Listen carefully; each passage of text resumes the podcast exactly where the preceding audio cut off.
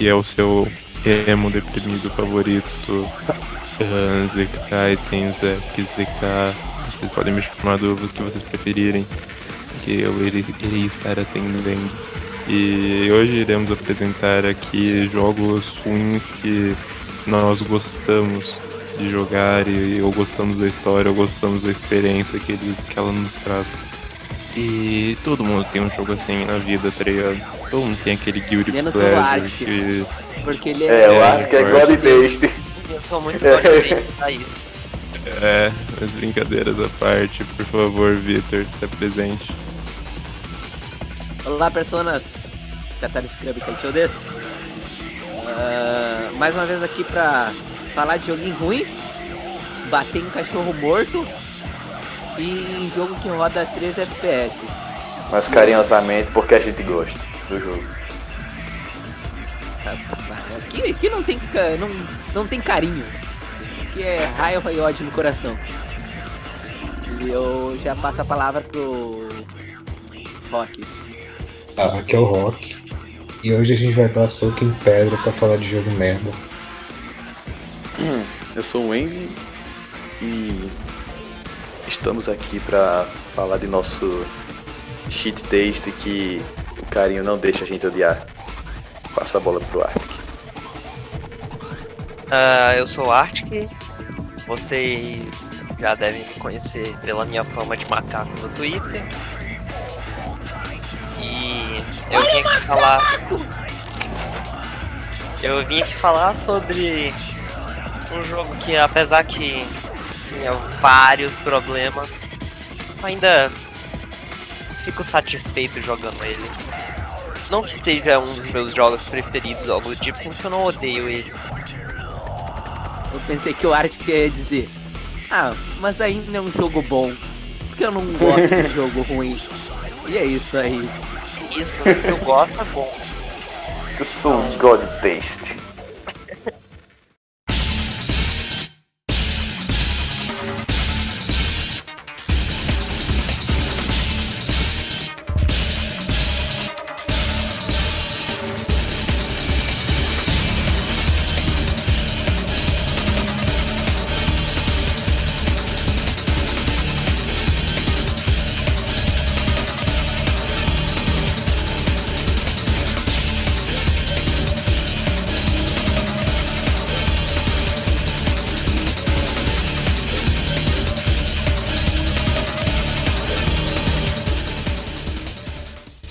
May Cry 4.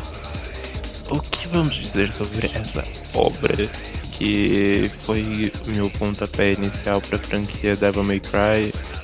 E na época eu realmente gostei do jogo. Gostei muito dele, pra falar a verdade. Mas hoje em dia. Mas hoje em dia, jogando mais da franquia Devil May Cry com 5 e, faz, e já praticamente indo jogar os 3 alguma hora aí, eu consigo ver todos os erros que Devil May Cry 4 tem em seu jogo. Nossa, eu não tô com cabeça pra conseguir pensar muito bem aqui, mas daqui a pouco vou continuar. Ah, Devil May Cry ele é um jogo de hack and slash, mas não é um hack and slash padrão. Devil May Cry é um hack and slash baseado no character estilo e action. pontuação. Exato, é um character action baseado no seu estilo e ação. O que isso significa, vocês podem estar perguntando. Ah, significa Fazer combinho. Basicamente, que você. Exato, como se fosse um jogo de luta. Você tem que memorizar combos, sequências, tudo pra aumentando sua, sua pontuação de é, D a SSS. É bem complexo e profundo nesse ponto. Sim. E Devil May Cry sendo o pioneiro nesse gênero, ele.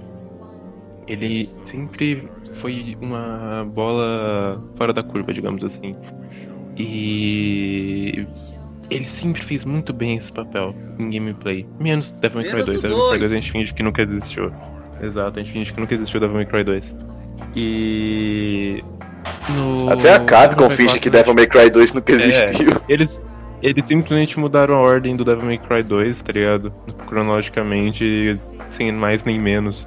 Tu vê o quão sem importância é aquela história. Ah, e Devil May Cry 4 ele não, não fica diferente em questão de gameplay, já que a gameplay dele é excepcional, tendo, contando com a gameplay de, do personagem Nero e a gameplay do Dante. A do Nero sendo bem para iniciante, uma gameplay mais simples, que você consegue pegar o jeito facilmente nas primeiras missões do jogo, é, mas que pra frente da metade você libera pra jogar com o Dante. O Dante, que seria o protagonista da série até então, ele tem uma gameplay muito mais. ah, como posso dizer? Complexa. Por causa que ele. É, sim. Por causa que ele não tem só um estilo de combate, ele tem quatro estilos. Tem Trickster, Swordmaster, Gunslinger e Royal Guard.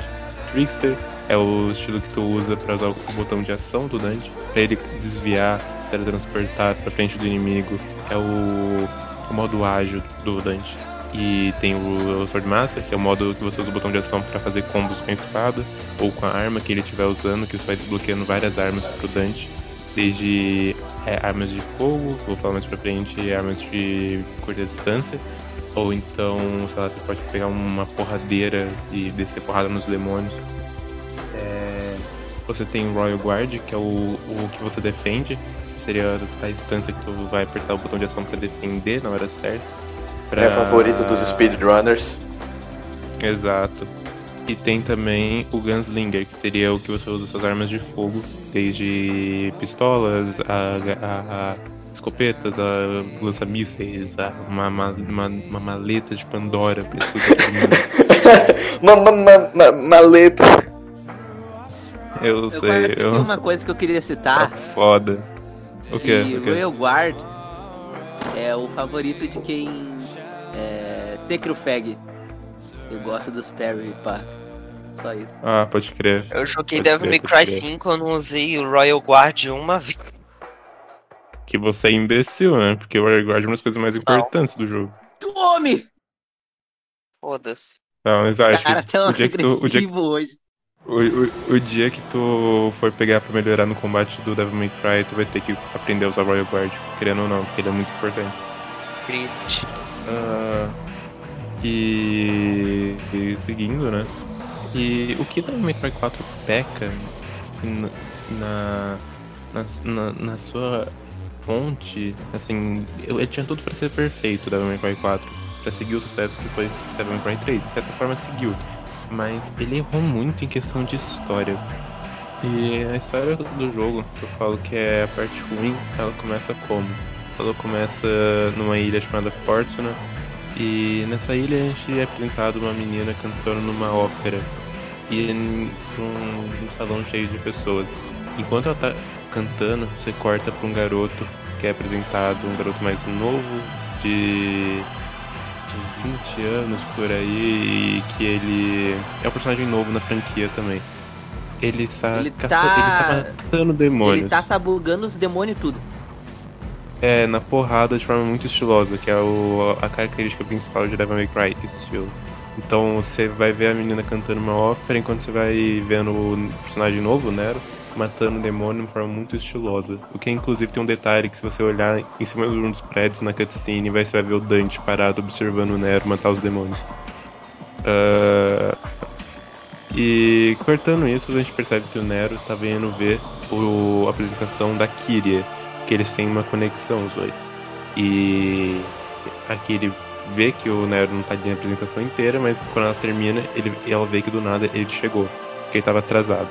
E ele chegou com um E essa é a presente, história porque o inteira. Nero, ele é gado. o Nero atrasado atrás da Kiri. É. O pior é que ele não tá errado. Pois é. E nisso a gente corta pra um, pra um velho brocha falando de como há dois mil anos atrás ah, o, o, o lendário Cavaleiro Negro Esparda se rebelou contra sua própria raça de demônios e, e selou o mundo dos demônios para separar os dois mundos e salvar a humanidade em como eles glorificam esse demônio Esparda, que quem conhece a série sabe que é o nome recorrente, que é o pai de Dante e Virgil. E de repente ele fala, vamos pegar e rezar pro nosso Deus Salvador de Esparda e tal. E de repente cai quem do céu? Dante simplesmente de uma forma muito foda e dá um tiro na cara do velho brocha, que é um padre. E nisso, óbvio que começa uma confusão. O Dante começa a passar a lambida da espada dele em geral, tá ligado? E nisso, o Nero e a Kiri tentam fugir. Quando o Dante vai atacar o irmão da Kiri, o Creedle, a Kiri tenta fazer alguma coisa, só que o Dante meio que dá uma ameaçada nela, e é só aí que nosso querido amigo Nero, o maior gado possível, decide agir para proteger as pessoas. No caso, proteger a Kiri. Então ele vai dar um pontapé na cabeça do Dante, ele apanha pro, da pro Dante, o Dante dá uma de B10 e vai embora, e a gente percebe que essa cidade está sendo atacada por demônios. Uh, esse seria o, resumidamente o começo do jogo. Mas fala, o começo é, parece legal, bah. ok, ele é legal o começo. O problema é que com o Nero você vai jogando as fase por fase certinho tudo novo, pá, da hora pra caralho. Porém, quando você vai jogar com o Dante, você não tem novas fases. Você vai ter nova história, mas você não vai ter novas fases. Então você vai. Você não tem novas fases, tudo... você não tem novos inimigos, você não tem novos bosses. É, exato. Você vai refazer tudo com Dante voltando de trás para frente dessa vez. Então, essa é a parte que mais que Devil 4 mais peca é, ele não tem inovação quando se troca de personagem. Você vai fazer tudo de novo, só que com Dante. Que a gameplay é da hora? É da hora, mas não é suficiente pra você falar, caralho, como eu queria refazer todos esses níveis aqui com Só que de trás pra frente! Com um personagem diferente. Exato. Porra, não dá, tá ligado? Tipo, é interessante isso, porque tu vê a diferença de como o Nero age perante a forma que o Dante age. Por exemplo, tem muitos a maioria dos bosses, o Nero ele age de forma muito prematura, ele age de forma muito amadora em matar demônios, digamos assim. Ele só quer matar para proteger a Kiri, tá ligado? Ele quer Até o moveset dele é, é bem feito para mostrar o, o quanto Sim. ele é novato. Exato. E tanto que tem cenas edges pra caralho, que é só o, o, o, Nero querendo proteger a Kira. E infelizmente teve uma época que eu me identifiquei com esse tipo de cena. Mas não fingi que isso nunca existiu. E tem o Dante, que aí ele é o cara já experiente, que lida de tudo como se não fosse nada, tá ligado? Como se fosse só uma pedra no sapato dele, lá, ele mata alguém como alguém mata uma barata. Tá ele mata um demônio como alguém mata uma barata ali. Mano. Então a gente vê toda a dificuldade que o Nero tava passando, a gente vê o Dante ali, ele dá de tudo com uma forma muito. Ah, só mais um dia de trabalho, tá ligado? Mano. E... Esse jogo. É porque assim, além dessa parada de, do jogo ser. ser duas metades espelhadas, só que com personagens diferentes eu preciso afirmar que, assim, no que você vê, ele, tipo, ele vai te dar uma animada, vai te dar uma motivada, mas é aquela coisa que, assim, todo mundo sabe que Devil May Cry jogar com outros personagens é jogar basicamente o mesmo jogo com um personagem novo. E quando eles colocam isso direto na história. É, exato.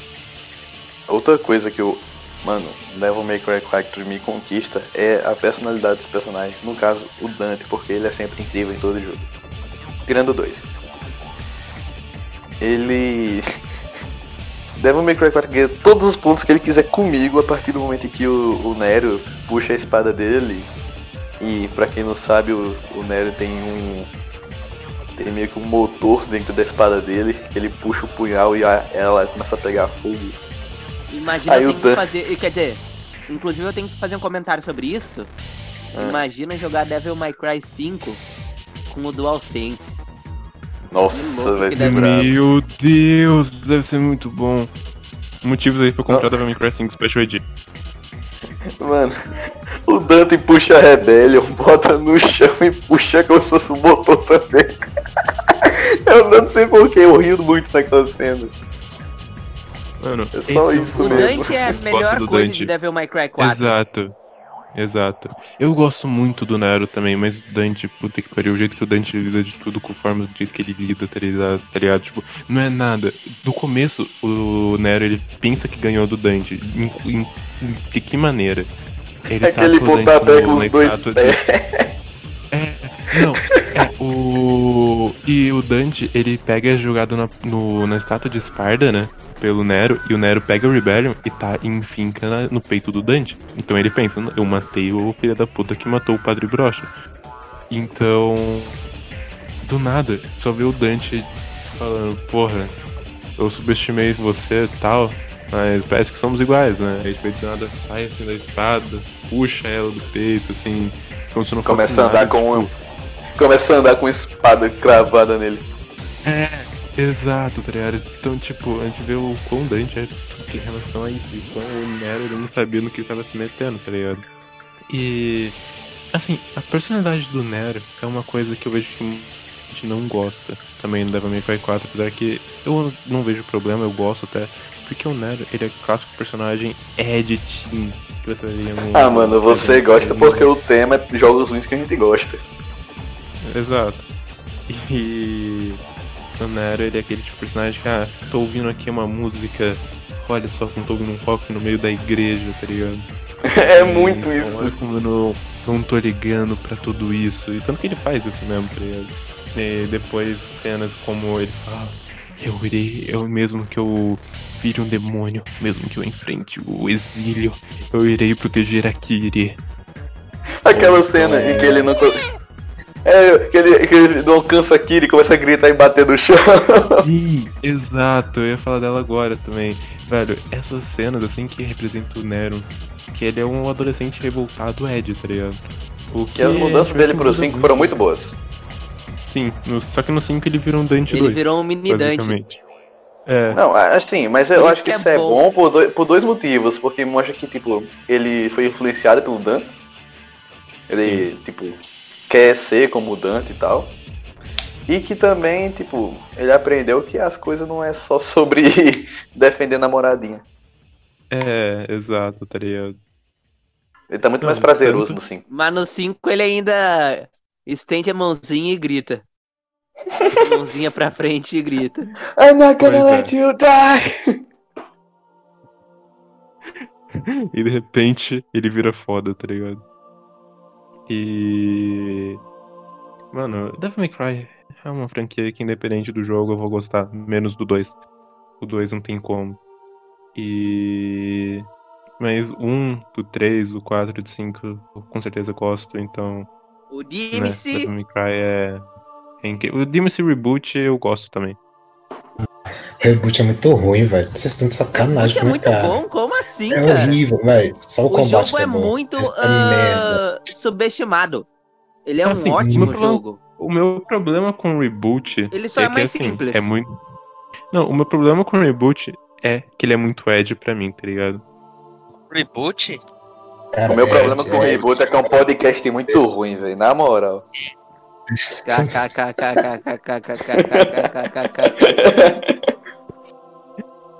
Então, que tipo assim, o DMC Reboot, ele tem uma história relativamente interessante, mas o que ele peca é o seguinte, a gente tem um Dante muito Ed, um Virgil que não é um Virgil direito, a gente tem uh, personagens... ele não, ele não, assim, ele não sabe dar aquela honrada ao, ao legado.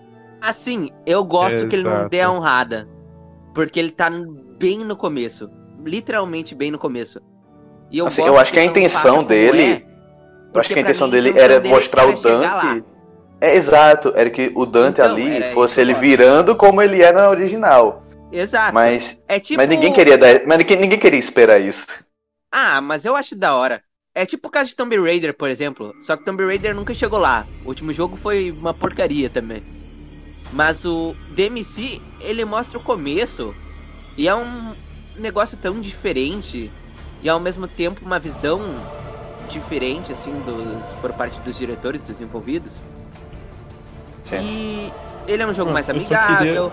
Ele traz ideias Sim. muito interessantes pra história, que não existia no original. Então acho ele um ótimo jogo. Eu entendo que ele tem uma complexidade menor no combate. Em Bem menor. comparação com os jogos japoneses, que é o os clássicos.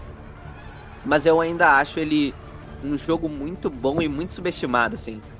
E muito Mano, dessa subestimação veio porque a imagem do marketing do jogo não foi boa. O primeiro trailer é o Dante fumando e fazendo umas paradas nada a ver, sabe? É bizarro. E nem tem no jogo isso. Começa com o é. Dante saindo da balada com duas minas, velho. O Dante original Isso, nem, nem Dante sabe não- o que sexo é.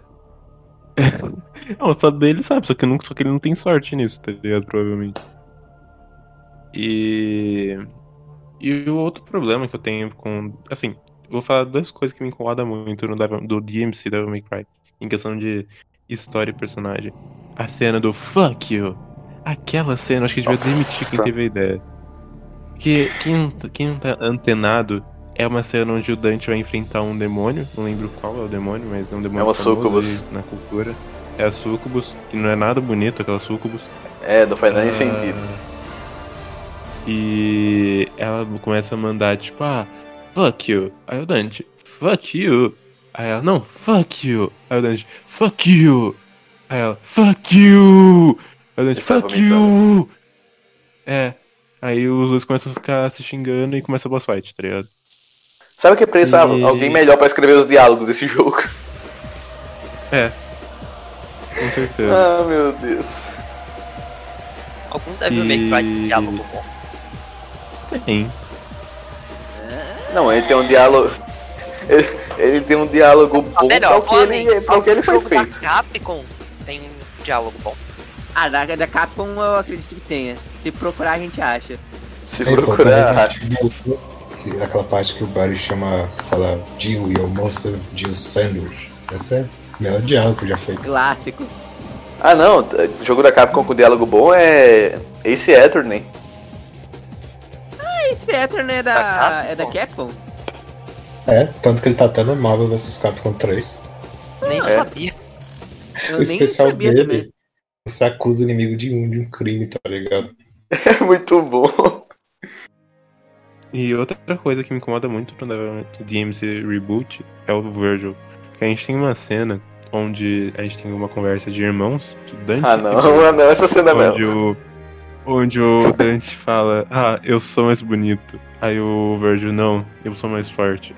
Aí o, o Dante, eu pego umas meninas. Aí o Virgil, o meu pau é maior. Eu nunca Pô, viria eu- eu quero ser sincero. Dizer isso. Eu vou ser sincero agora. Eu gosto. É. Meu Eu, eu Deus. gosto muito do Virgil do, do DMC, justamente porque ele não é esse louco por poder e ele é muito mais próximo do Dante, assim, e faz piada e é uma pessoa mais normal. E eu gosto como a DLC aqui mostra ele mudando aos poucos Sim. e dando início É, Virgil's Downfall. pra ele ficar tipo power, I need power. Então eu gosto disso. Power. Ele vira. real, need antes de eu more conhecer- Power. Antes de eu conhecer Devil May Cry, eu pensava que o reboot era o principal mesmo. Eu vi o Dante lá, eu pensava que ele era o principal. Eu não Caralho. sabia que era um reboot. Por isso que tu Eu- Eu, eu- tinha jogado a demo. Mano, eu vi. Eu, quando eu não manjava nada, eu vi os dois jogos, eu falava. Mano, como é que isso virou isso? Pô, o.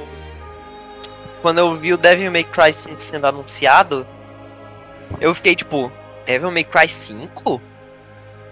Tem um Eu dois? pensei, Caralho, eu mano. pensei que Essa eu nem sei como que o Art chegou ano nesse passado. ponto. É, o- isso foi do ano passado ainda, velho. Porque, tipo, tu não precisa jogar Devil May Cry pra saber sobre Devil May Cry, porque é super famoso, assim. Exato. Então eu fico meio impressionado. E também, quando eu tava vendo o anúncio, eu vi o Nero lá. E eu pensei que ele era o Dante, porque eu acho a aparência dele um pouco parecida com a do Dante Não, do. isso até eu Mas, pensei. cara, muita gente Isso achou que tinha aquele era o. Dante do reboot. Achou que era uma continuação do Sim. reboot. Então não foi só tu. É, eu pensei que Inclusive, tinham pintado o cabelo dele de branco e eu achava que ele era o Dante. Mas ele Não, no termina final o jogo do- com cabelo branco. É, cabelo branco. Que? Ele termina o Ah! jogo com cabelo branco. Eu não terminei o jogo, pô, só joguei a demo. Ah, É porque é um quando, ele, jogo. quando ele usa o Devil Trigger, o cabelo dele Hum. fica branco. Aí no final do jogo ele usa por muito tempo e tal. E aí o cabelo E dele fica fica branco permanente. Eu tenho que falar uma coisa antes da gente passar pra Devil May Cry 4 de novo. Mas o combate do DMC, embora simples, é muito gostoso. E outra coisa, o design do jogo é muito criativo. É uma coisa que eu acho muito É, superior ao, ao jogo, os clássicos, assim. Eu acho os designs de DMC bem diferentes e criativos. Tanto que o 5 acabou se inspirando um pouco nisso. Então, DMC é muito bom, assim. Eu considero o segundo melhor Devil May Cry. Isso que é exagero. Eu considero ruim, tá ligado? Eu considero ele melhor que um, mas eu não considero ruim. Eu acho que o DMC tá, tá acima do 1 e do 2 e 3, 4, 5 em cima dele. Ele, Não, eu não boto isso. 4 acima dele nem ferrando. eu coloco, Nossa. eu coloco. Eu, eu deixaria, tipo, monstruoso. assim, de gosto eu botaria ele em segundo. Sendo mais objetivo, eu botaria 5, 3 e aí o DMC. E aí o 4, 1 e 2. Mas pro gosto eu botaria ele le- logo depois do 5, assim. Eu gosto muito de DMC. É, eu não sou nesse. Eu gosto do MC, mas eu não sou nesse nível. Porque, Acho que muita gente que começou pelo DMC gosta muito dele. é. Véi, falando nisso, Mano. rapidinho. Eu É. comecei Devil May Cry pelo 3. Com muita gente também. E tipo, eu dei azar que o meu primeiro DMSC T3 do PS2, eu peguei uma versão japonesa que só tinha dificuldade mais ferrada. Nossa, A mais difícil lá. Que é uma Obrigado. versão. Que eu, não, eu não sei porque que essa versão existe. E cara, Por causa que o pessoal reclamou que o Devil May Cry 2 era muito fácil, eles ficaram com birra e quiseram deixar o 3 difícil. Então, eu eu passava do cachorro no máximo de gelo lá, o cachorrão Cerberus, Cerberus. e morria. Porque era muito difícil, cara. Bem, é, terminando aqui o nosso tópico de Devil May Cry. Devil May Cry é um jogo bom. Devil May Cry 4 é um jogo bom. Ele não é excelente igual o 5 ou o 3, mas é um jogo bom que tem como você se divertir jogando. Ainda mais se for ser o primeiro da franquia. Com certeza vai gostar. Igual eu gostei. O problema é que ele é muito enjoativo. E por isso que ele é considerado. E é o que um tem mais personagens jogáveis. Tem cinco personagens teve o jogáveis. Special Edition, você. Eu só queria contar uma história engraçada sobre Devil May Cry. Que foi como eu comprei ele. Porque assim, Devil May Cry Special Edition, é, eu joguei no PS4 só, né? E lá só tem Special Edition.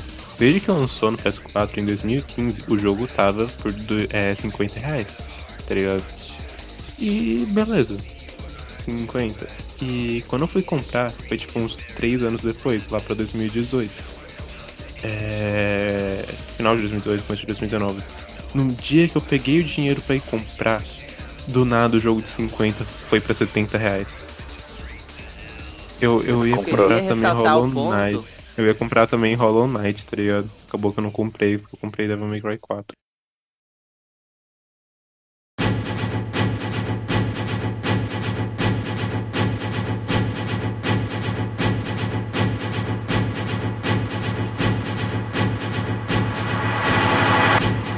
Keep me, me,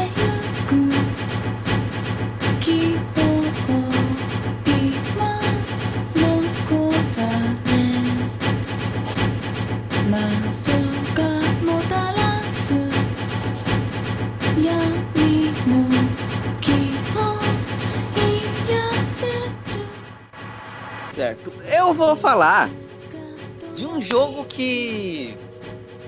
Na verdade, primeiro eu tenho que dar uma explicação rapidinha.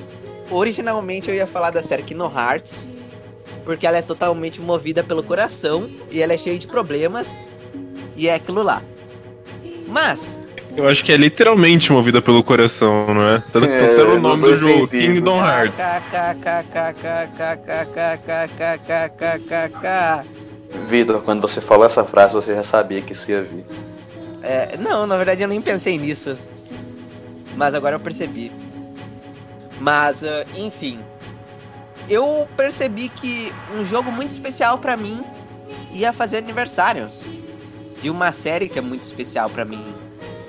E como a gente não ia fazer um episódio sobre, eu pensei, vou aproveitar essa deixa e ao invés de falar de Kingdom Hearts, que não importa, falamos desse jogo. Então eu vou falar de Drakengard 3, que dia 19 de dezembro completou seus 7 anos ali. Então, bora falar desse jogo que se chama Drakengard 3, porque ele roda 3 FPS, basicamente. é, é o motivo de ter o 3 lá. Mas, ah, Eles esqueceram do 3 é um- subtítulo. é. Drakengard 3 é um caso complicado. Que originalmente, se dependesse do Yokotaro, talvez ele não existisse ou não existisse da forma que ele existiu. Drakengard 2 já não teve muito envolvimento Taro, quase nenhum, na verdade. E o 3 veio a realmente acabar por ser desenvolvido porque o Takahisa Shiba estava obcecado pela ideia. Ele cria um jogo diferente, a lá Drakengard 1. Ele queria reviver a glória, meio glória, meio, né, entre muitas aspas, que Drakengard 1 teve. E o Yokotaro inicialmente se recusou, mas acabou entrando no projeto. O projeto foi mal visto, recebeu pouca grana, teve pouco marketing fora do Japão. Então, desde o desenvolvimento do jogo, ele já nasceu meio que fardado ao, fra- ao fracasso. Ele já A ser, nasceu a, a ser pouca coisa. É, tipo, tu, tu conseguia ver que, cara, isso tem grande chance de não dar bom, assim. E. Dito e feito, o jogo saiu pra PlayStation 3. E, embora a arte e as músicas sejam fenomenais, assim, porque o artista de Drakengard 3 é ótimo, o Keiichi Okabe é um puta compositor, não é à toa que Nier Automata é considerado um dos jogos com a melhor trilha sonora. E então isso foi bom, mas não salvou o jogo, porque acabou que a gameplay é muito problemática. Ele é um hack and slash bem pobre. A performance do jogo é péssima. Eu falei brincando que ele se chama Drakengard 3 por causa que roda 3 FPS. E E a ainda brincadeira falou, e ainda pegou leve. E ainda pegou leve, porque na verdade King 3 parece um PowerPoint. Parece uma visual Exato. novel. Tão travado que é. O Drakengard 3. Eu falei isso, mas essa brincadeira tem um pingo de verdade. Ele roda muito mal em vários aspectos. Guerreiros conseguiram melhorar isso no emulador do PC. Eu não sei como, mas conseguiram. Mas tu joga o jogo original assim, comprado realmente ele tem muito problema. Ah, e a história, embora ela seja uma história bem Yokotaro e tenha muitas coisas boas, e seja o prelúdio de Drakengard 1 e acrescente ao universo de Niergard, talvez seja a história mais fraca do Taro. Porque ela é bizarra. E mais que bizarra, cada jogo do Taro quer passar um sentimento. Drakengard 3 meio que vem com o Yokotaro comédia. E é uma comédia estranha, pra não dizer outra coisa. Sim, eu rio. A comédia do Drakengard 3 eu acho engraçado. Por exemplo, a gente tem um monte, tem o nome da hora lá. Só que é tipo, como a, a personagem principal, a Zero, ela não se importa, então meio que o narrador pra. Ah, como ninguém se importa, então vamos falar que é o, o nome do monte é Monte Blá Blá Blá, tá ligado? É, Mas vai um pouco além disso, tipo. Ah, ah, vai ter a cena da Zero cortando alguém pela metade. Vamos botar uma imagem felizinha e dizer: essa imagem não é apropriada para o, o ser humano, então a gente vai. Não vai estar mostrando ela, espere um pouco. Ou. Sei lá, ah, um dos parceiros da Zero começa a espancar uma das intoners É, e xingar ela cinco, e toca uma musiquinha que- de elevador. É. Mano, essa cena eu ri, eu ri dessa cena, porque é tipo, Não, é um moleque, engraçado. né? Não, Mas porque é a cena estranho. é um moleque, basicamente, em que ele era meio que abusado sexualmente pela entoner dele, tá ligado? E ele não aguentava mais. Aí, ele nem tipo, era quando necessariamente ele só tem. abusado sexualmente, ele era o brinquedo dela. Tanto É, que exato. ele se chama de Nossa. brinquedo. Sim, e quando ele tem a oportunidade, ele sempre fica quietinho, mas quando ele tem a oportunidade, ele começa a pisar na cabeça dela, tá? ligado? Ele começa a destruir ela no chão, assim, começa a xingar ela, só que aí começa a tocar musiquinha de elevador. Eu achei engraçado, não vou mentir. Não, é, é engraçado, mas bizarro e meio que. Ah, sei lá. É, É é Yokotaro, bizarro tá ligado? ver aquilo ali. Tanto que, Aí o tipo, Kotaro. os personagens de Drakengard 3, todos os personagens de- da série Nergard, assim, são meio que. ah, tem um problema. Assim. É um, não, é um problema, assim. Eles realmente são problemas. Eles, têm- eles são pra desgraçar a cabeça, assim. Mas no Drakengard 3 é um pouco too much pra mim, sei lá. E às vezes eu acho que não é muito bem inserido. Ah, sei lá, não- é complicado de explicar.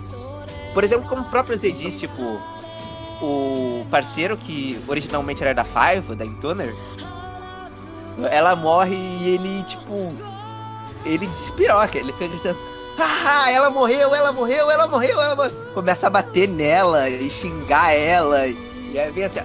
e aí tu, tipo, tu tem um monte de cena do dragão peidando. E era pra ser engraçado. É estranho. Tem. Tem, não, Mas, eu acho que Dark Knight caso- 3 ele tentou pegar piadas também de duplo sentido. Por exemplo, uma piada onde ah, um dos parceiros da Zero tenta dar suporte pra ela, só que, tipo, do ângulo da câmera que fica, o cara tá de pé, com o braço levantado assim, e a Zero tá meio que agachada na frente dele, tá ligado? Então, com o ângulo, fica um duplo sentido a cena. Mas a piada tem, do tipo, um peido brilho não, tem sub- não tem duplo sentido. É Não, sim, sim, mas tô falando dessa piada onde tem um brilho no pau do cara e a, e a Zero tá, tipo, meio que agachada na frente, tá ligado? Ah, não, tem. mu-? O Drakengard 3 tem muita piada sexual. Tem, tem muito, Sim. tem muito. O, o próprio parceiro da, da Tree, que é o. Eu acho que é a Tree. Que é um velho lá, que depois se junta a ti. É, Ele tá toda hora dizendo pra Tree: Ô Tree, o que, que tu acha da gente parar e ir lá no mato? Uh! Sabe? Fazer, fazer aquilo lá. E, é tudo ali. e aí, tipo, ah, tem o fato que todas as Intoners ah, já transaram, menos a. A For, porque ela é a virgem das irmãs. E a Zero era uma prostituta na vida dela antes da Flor. Então o jogo trata muito disso da sexualidade. Embora eu acho que ele não explore isso bem. E as piadas pra isso não sejam das melhores também. Mas no Mas caso, isso, Knight 3 é um jogo isso bizarro. aí são pontos que você gosta? Cara, um misto. Eu vou dizer que um misto. Eu, como eu disse, eu acho fraco. E embora eu goste que o Yoko Taro trabalhe o que ele quer trabalhar e o sentimento que ele quer trabalhar, eu não sei se funciona muito bem nas histórias dele. Ao menos esse full humor, assim. Claro, Drakengard 3 tem partes que são excelentes. Mas a história ter esses vários problemas, somado à performance da gameplay que é toda ferrada, é um jogo que não tem muito como defender.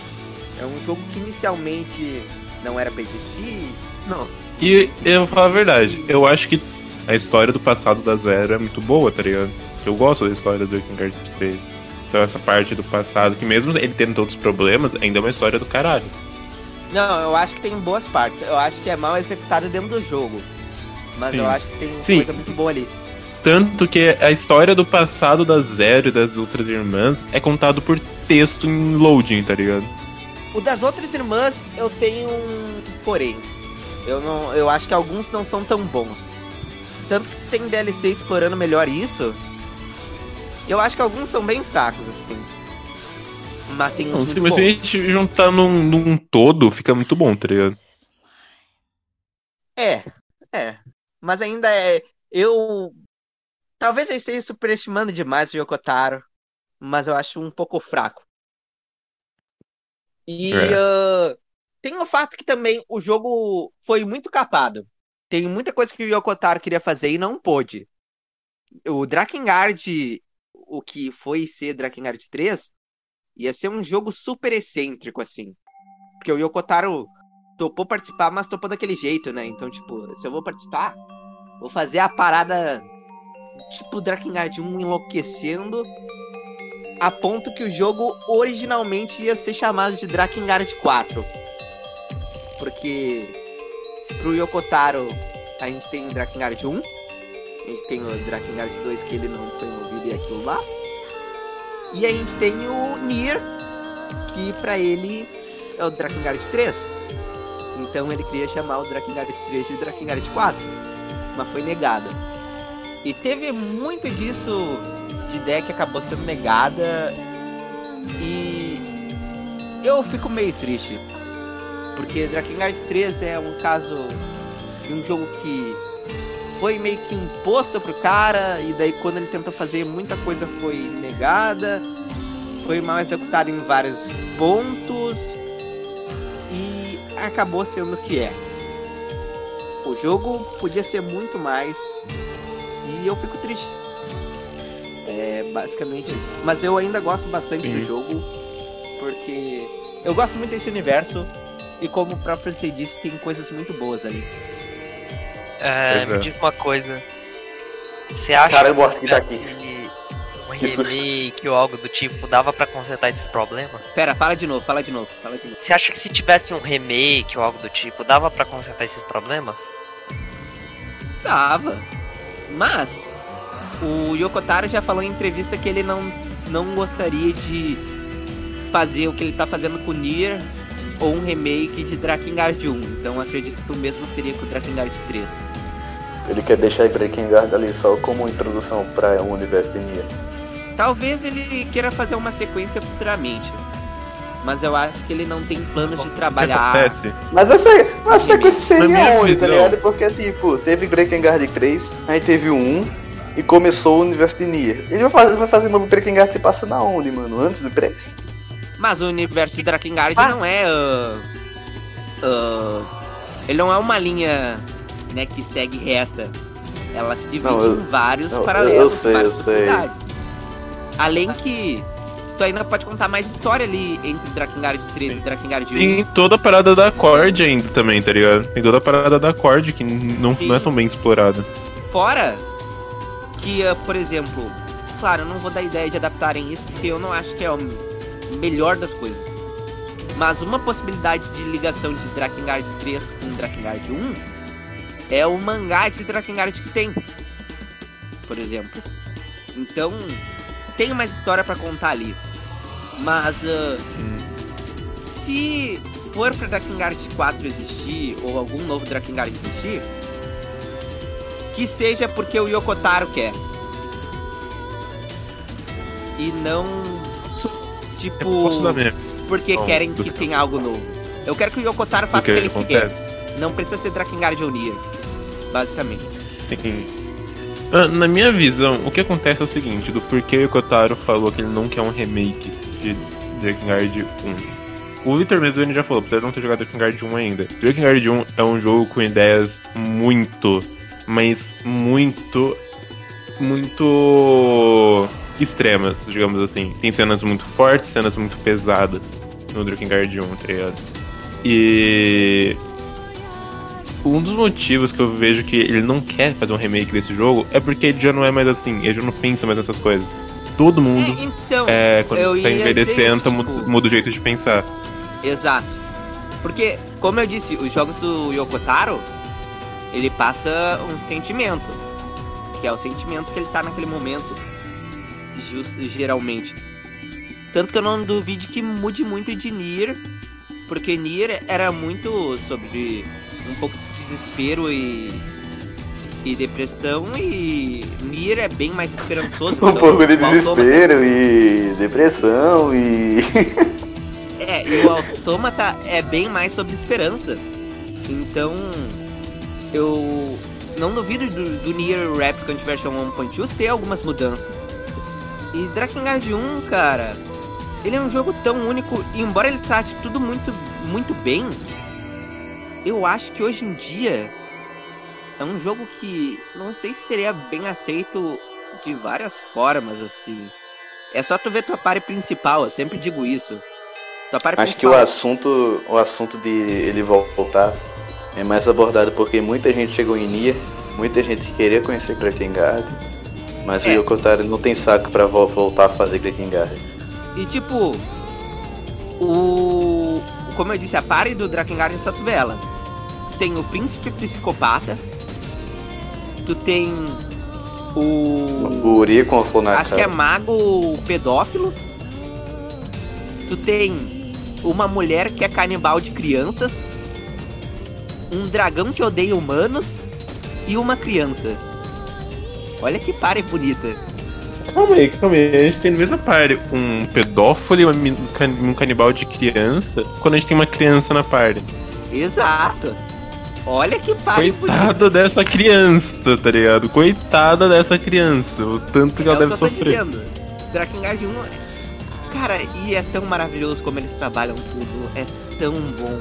Eu amo Drakengard 1 assim. Mas tipo, como o Envy disse, eu acho que o Tara não tá com tantos planos de voltar tão atrás pra essa época dele. Ele já O falou Envy? que gostaria de desenvolver um Drakengard 4 em uma entrevista, o Yokotaro. Não sei se ele pensa assim hoje em dia. Mas eu acho que se ele for fazer algo novo de Drakengard, não vai ser pra revisitar o antigo e vai ser algo novo. Basicamente. É isso. Bom, algo a acrescentar, Vitor? Acho que não. É só Drakengard 3. É um jogo problemático. Mas eu acho que. você pode que salvar no PowerPoint que dá a mesma experiência. Ainda que problemático, eu Exato. acho que vale a pena a experiência. Assim como Drakengard 1, eu recomendo bastante. Não vai ser o melhor trabalho do Taro. Não vai ser um jogo que tu vai ficar super Uau! boquiaberto. Embora tu vai, vai te fazer pensar em várias coisas. Mas é uma experiência que, bizarramente, ainda que não seja um jogo muito bom, eu recomendo pra todo mundo. Eu acho que é uma boa experiência pra eu- se ter. Mas, ah, deixando um pouco Drakengard loucura de lado, vamos falar de jogo que quase foi cancelado por se passar na África e você tirar em pessoas da África. Então vou passar a bola pro Rock.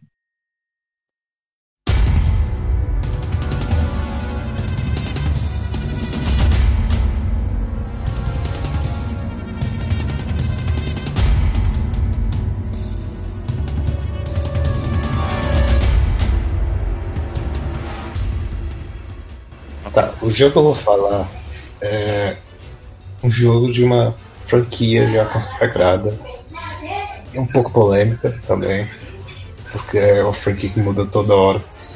E eu vou falar sobre o quinto jogo dessa franquia, que é o Resident Evil 5. Então, tipo, Quinto jogo Sim. numerado, no caso. Porque se for É. quinto jogo, vamos embora. Porque até nessa época já tinha mais do que cinco jogos, tá ligado? Então, tipo, Resident Evil, franquia de Survival até a época. Tanto que o último, anterior ao 5, foi o 4. O 4 já era meio. Ah, ah, já era mais ação do que terror, mas mesmo assim, um jogaço. Ele defendeu até minha morte Resident Evil 4, que não merece um remake. Já, ele tá ótimo como está. Eu concordo. Quer dizer, eu acho que ele merece um remake, mas ainda não é o momento. Ainda dá pra esperar. Eu acho que ele não precisa de nada a partir do momento que Ele- mano... você correndo de uma estátua gigante. Exato. E assim, o meu problema Resident com Evil é de Resident Evil quanto? 4? O 5. Ah, o 4, tá 2009. falando. O 4, meu problema com 2000, Resident Evil 4 2005. é que a história não existe. Basicamente. Não tem história ali. Tipo, Mano, uma história sem pé na cabeça, velho. É tipo, nada a ver. Pra mim a história do Resident Evil acabou depois do 3, velho. Do Code Verônica, na real. Ah, no 5 ainda Olha. tem uma historinha ali, é o final do arco do Crise do Wesker. O Mas não 7 sei também cagou. legalzinha, tá ligado? O 7 sete ainda é faz eu- história de novo. É porque é bem desconexo. Aí eu não ligo tanto. Mas Tá, assim, não. Porra, 7 tem uma puta Vamos história ser foda, o sinceros. 7. vamos ser sinceros. Quando o Resident Evil teve uma história sens- excepcional? Não, nunca, né? É, né?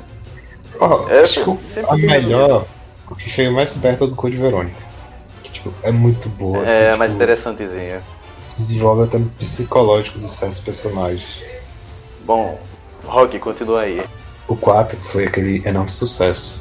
Tanto que, tipo, é um dos Resident Evil mais famosos. E a Capcom, tipo, aproveitar a onda. Alguns anos depois criou o 5, que tipo, Resident Evil pra nova geração, que, tipo, até hoje eu acho esse, o 5 muito bonito. Tanto que, tipo, na época, ele foi, tipo, um dos primeiros jogos que eu vi que era da nova geração. Isso é impressionante. É um jogo muito bonito, realmente. Aí eu fiquei babando. Tanto que na época eu só tinha um PS2, eu fiz de tudo pra arranjar um. pra melhorar meu computador. Eu coloquei uma placa de vídeo só pra jogar Resident Evil 5. Ele parece ser mais bonito que o 6. Sim. É bizarro. anos. Acho que foi, sei lá, deve ser motor gráfico mudou, algo assim. Porque, nossa, tipo, o 6 é bem. Nossa, tipo, o 5 é, é bonitão até hoje, velho. Tipo, O até- 6 é feião. É, nossa, tipo, a vez teve remaster do 5 e tal, mas o original de PS3 e Xbox ainda dá bonitaço. E foi isso que chamou a atenção pra mim. Tanto que, tipo, além de eu estar fissurado no 4 na época, foi o gráfico, tá ligado? Tá bonito pra caralho, o Chris lá bombadaço pra porra. E, como disse, arranjei o computador só pra jogar e eu joguei até exaustão. Só que, hoje em dia, na época eu só tinha jogado Tirando o 5, só tinha jogado 4 de Resident Evil. Hoje em dia, depois de ter chegado a franquia inteira praticamente, eu consigo ver que ele não é nem um bom jogo, mas tipo, é um Resident Evil, não tem nada a ver com Resident Evil. Tanto em tipo, estrutura de jogo, ele ser um jogo de ação, quanto em. Tá tipo, enredo, essas coisas. É muito de ação. Mas, tipo, ninguém liga pra história de Resident Evil, né? Mas foda-se. Mas tipo, a história do 5 é uma história de filme de ação, tá ligado? Parece muito. Lembra um Mano. Se no 4 o, o Leon já corria de estátua gigante e dava golpe de no no zumbi, o 5 é melhor ainda, porque tem um Chris dando um murro na pedra. É aquilo, eu não vejo o lance do, do Resident Evil 5 ser um, um, um jogo muito filme de ação como algo ruim. Porque filme de ação é uma coisa que você vai ver pra falar, "Hum, quero ver alguma coisa, É, então, eu não quero pensar muito. o- Eu ia falar o que o Z falou. Resident Evil, as pessoas têm a impressão que ele tem que ser o que o 1, o 2 e o 3 foram. Mas eu gosto muito que Resident Evil se reinventa a cada três jogos. E, querendo ou não, 4, 5 e 6 é uma trilogia focada na ação. E eu não acho isso necessariamente ruim. Agora, se Só for seis. ruim, como o 6 é, é, mas o problema do seis. 6 não é ação. É, eu Não, sei, eu não tô é- Não é brincando. ação o problema. É, é. Mas tipo. É aquilo. Eu entendo que vai ter gente que não vai gostar. Assim. É gosto pessoal muito isso, tipo. Preferir a trilogia de terror, de ação. Mas eu gosto disso que fazem. E eu acho que o 5 é um jogo tão excelente assim. Nesse ponto da ação, do co-op. Tem zumbi eu gosto andando de moto, velho. É. é zumbi não. Eu acho meio travado pra ação, mas tipo. Ele ainda é divertido, principalmente se jogar em co-op, velho. É muito bom. Tipo, Resident Evil 5, no, acho que no remaster não tem, mas no de PS3, Xbox, tinha um modo que era o modo Versus, tá ligado? Você jogava pra dois contra dois, tipo, era muito divertido. Mas tipo, é, hoje em dia eu não curto mais. Eu acho que tipo, a his- tipo, tudo nele mesmo que eu acho que envelheceu, não envelheceu muito bem, tá ligado? Tipo, a gente gameplay travado. Tipo, Resident Evil, tipo, pra mirar, você tem que parar. Tipo, tá vindo 50 cara, não, deixa eu pegar minha pistola, parar aqui e esperar os manos vir. É, uma Tipo, das coisas que até o 4 envelheceu, tipo, a gameplay é meio travadona. Eu acho que do 4 é menos, porque não é tão frenético igual, igual o 5, tá ligado? Ah, mas, cara, tu vai jogar o 4 hoje em dia, é bem ruim de jogar. Ele é bem Eu ruim de não acho. Eu não acho, mas é porque eu zerei essa porra umas seis vezes, então sou meio suspeito pra falar. É, tipo, eu parei de jogar um pouco Resident Evil 4 e 5. Eu fui voltar recentemente no Play 4. E. O, o 5, a gameplay ainda é um pouco mais ágil e tal. Mas o 4 é muito travado. O 4, eu. Eu, eu demorei pra me acostumar ali. Vocês já viram que. Só queria dar uma citação. O maluco fez uma. Tentou jogar de Ashley sem dar. sem usar. sem matar os zumbis do jeito que devia ser. Ele, ele matou o zumbi com uma porta. Ah, eu sei qual é. Faz um bug Tô com a ligado. porta. Como eu tava falando, o 5, a his- a história dele é bem mais focada em ação. E, tipo, o Chris ele foi pra África atrás de um trio terrorista, tá ligado? Tipo, não é, não é de tipo de terror, essas coisas. E uma outra coisa que o jogo serviu pra fechar certos arcos. Tipo, o jogo ele serviu pra dar um fim na, na saca do Wesker, que tipo, começou no Resident Evil 1, lá de 1900 e PS1. E tem gente se doendo até hoje por causa do Wesker ter morrido. E o tipo. E a, até a saga meio que tá se doendo porque não tem um vilão pra saga em si. Estão tentando colocar. Tem gente que não aceita a morte do Wesker. O Wesker morreu, mas tem gente que, tipo, passa frame a frame a parte final da morte dele, onde desaparece a cabeça, e dizem: Não, não, ele abaixou a cabeça lá, ó, tá vivo, ó. Não morreu, nunca morreu. Não, o Wesker o ainda tá vivo.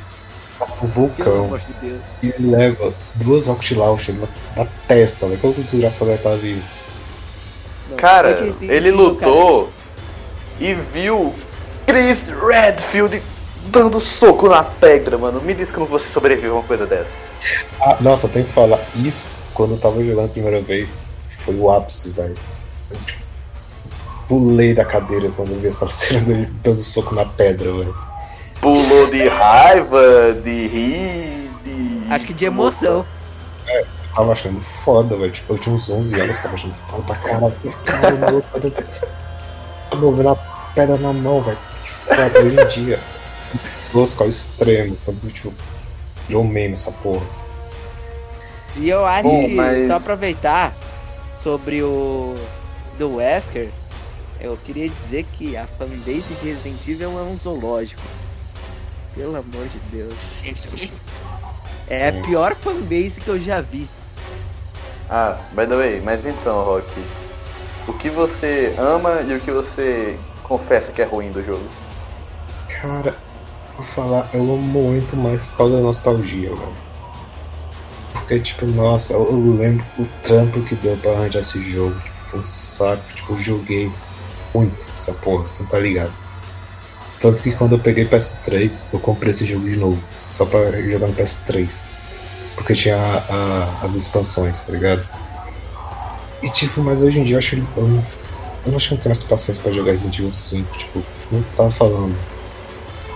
Tipo, a história que não existe, tá ligado?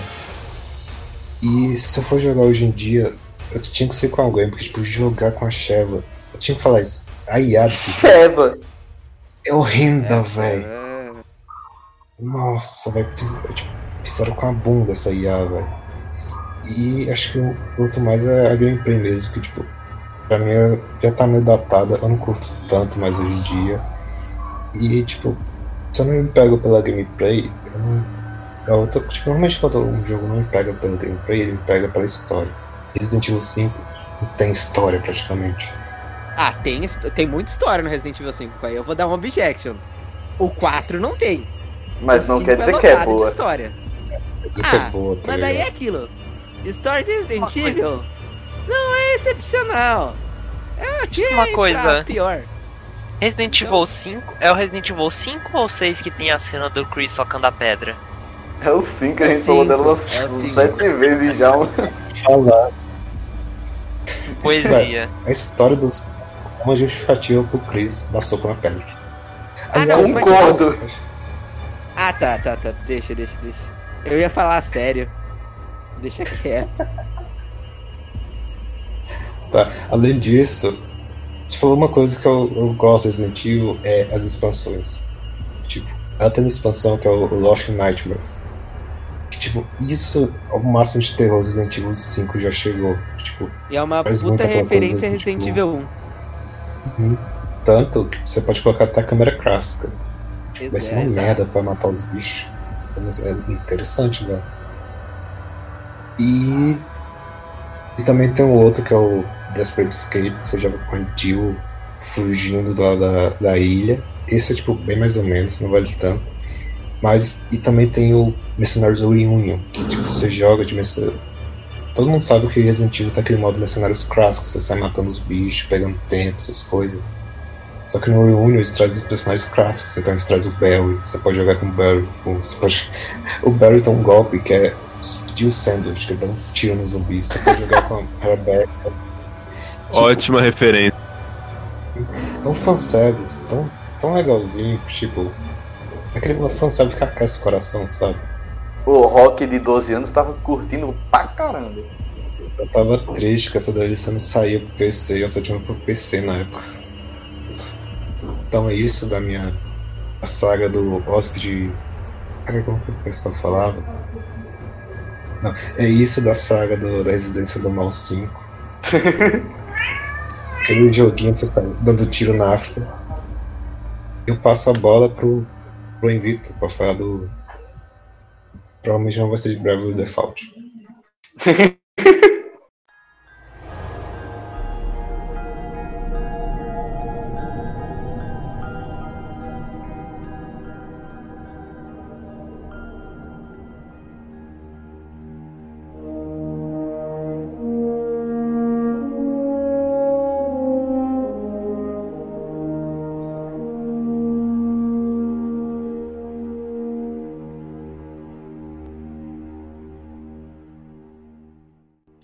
O jogo que eu vou falar é um jogo que foi controverso na época que lançou, mas que ao tempo ele foi se reerguendo e se tornou um dos melhores jogos multiplayer, que é Destiny. Envy, Oi. você está falando de No Man's Sky?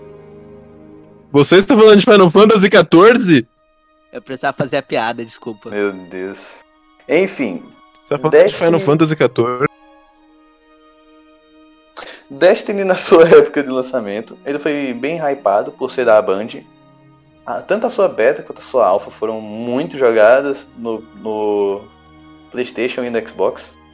E tava todo mundo com um hype bem grande pra ele, porque ele era divertido. Você jogando com os amigos era maneiro e a história era interessante.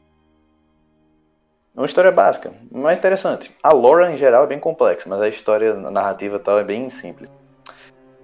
Quando lançou, a gente sentiu que era só uma beta com mais áreas. Em geral, não não foi não foi lá tão bem podia ter sido bem melhor em resumo. Acabou que o jogo foi perdendo jogadores e acho que para uns 3, 4 meses eu já tava com uma, com uma parcela de jogadores menor que tava mais fiel, né, ao, ao que comprou. Com o tempo saíram mais duas DLCs que acabaram sendo hum, uma foi mais do mesmo, que foi a, a Escuridão Profunda. Ó, errei o nome, não é Escuridão Profunda, é Escuridão Subterrânea. E a segunda DLC que lançou foi a a Casa dos Caramba, não lembro. Casa dos Lobos, Casa dos Lobos. Acabou que essas duas DLCs só foram mais do mesmo, adicionaram uma, mais uma raid e uma semi-dungeon que é- são bem interessantes na real. Muita gente gostou e continua jogando. E bom, o jogo é extremamente repetitivo, mas isso é algo meio que faz parte de um MMO, né? É, as raids que a gente tinha eram escassas e que a gente ia jogando, jogando toda semana pra ganhar loot e essas coisas. Um clássico de MMO. Ele só foi se reerguer de verdade na terceira expansão, que adicionou realmente coisa nova, mudou o sistema, mudou tudo e ficou mil vezes mais interessante. Mas o que eu quero falar é do Destiny pré essa expansão. antes dele dar essa reerguida digna. Cara, como eu disse, ele teve inúmeros problemas em relação a ser o que ele se propõe na, na sua época de lançamento. Ele se mantinha interessante, mas não era nada próximo do que todo mundo esperava e foi uma baita decepção. A minha experiência fez com que eu amasse o jogo por alguns motivos. Eu passei esse hype por muito tempo, porque eu não consegui, eu não tinha o jogo quando ele lançou, acho que só fui ter acho que um para dois anos depois que eu ganhei no aniversário. E quando eu cheguei, o jogo já estava próximo da terceira expansão e os sistemas mudaram tudo o que fez com que, apesar de eu não ter a terceira expansão, os sistemas do jogo, como os sistemas do jogo mudaram e, e se aplicou ao jogo base e às duas expansões. E como eu tinha um grupo de amigos no Xbox Live, meu Deus do céu, uma delícia de se jogar. Apenas isso. Eu não sei como explicar. Acho que Destiny tá, tá no meu top 5 de jogos da vida só porque. Só por causa disso. Do grupo de amigos que eu tinha. Foi. Foi uma, uma experiência marcante demais, eu lembro. Mano, a gente em cal até umas duas da manhã, fazendo as raids e para resolver os puzzles que, tipo, era uma parada já pré-determinada toda dungeon. Sempre tinha uma pessoa que não sabia como fazia. Sempre acontecia algo engraçado. Sempre tinha o um PVP também, que sempre tinha alguém que jogava pior e tal em geral, me deu muitos momentos marcantes. Tipo, com esses amigos. E eu acho que foi a, foi a minha época de ouro com multiplayer desse gênero. Eu Sabe o que, sei que se isso me eu... lembra? Final Fantasy XIV? Exato. Tava pensando nisso também, tava pensando nisso. Inclusive, sobre isso de fazer rede em equipe e tal, eu acho que não no, no sentido de todo jogo é melhor quando tá jogando em equipe, ou todo jogo quando tá jogando em equipe é divertido. É, Mas é. você fazer. Sim, mas.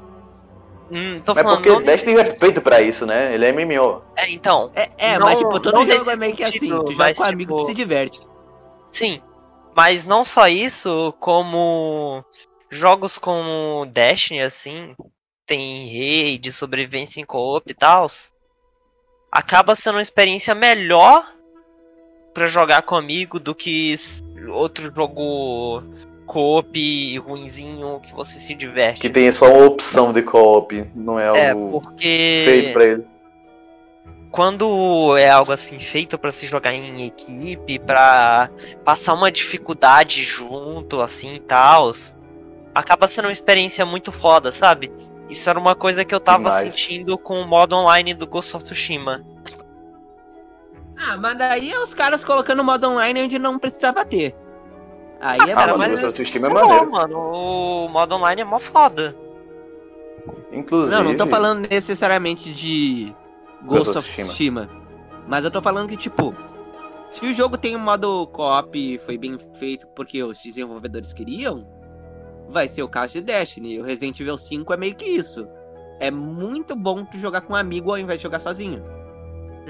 E, tipo, pro jogo não passar esse sentimento, ou o co-op não é bem utilizado ali dentro, ou ele nem precisava existir. Na minha visão, assim. Sim, eu sei, mas eu tô dizendo, tipo, nesse sentido de fazer hate assim e tal, você tá passando por uma dificuldade grande e literalmente você só pode passar isso em equipe, sabe? Você tem que trabalhar em equipe. Sim. Se você tentar fazer sozinho, você não passa. Mas jogo cooperativo é isso- isso, né? Cara, não Tem uns necessariamente. Mano, tem uns malucos. Tem uma. As duas primeiras raids criadas no Destiny tinha os malucos que fazia sozinho. Eu não recomendo, é muito traumatizante. Ah, sempre tem.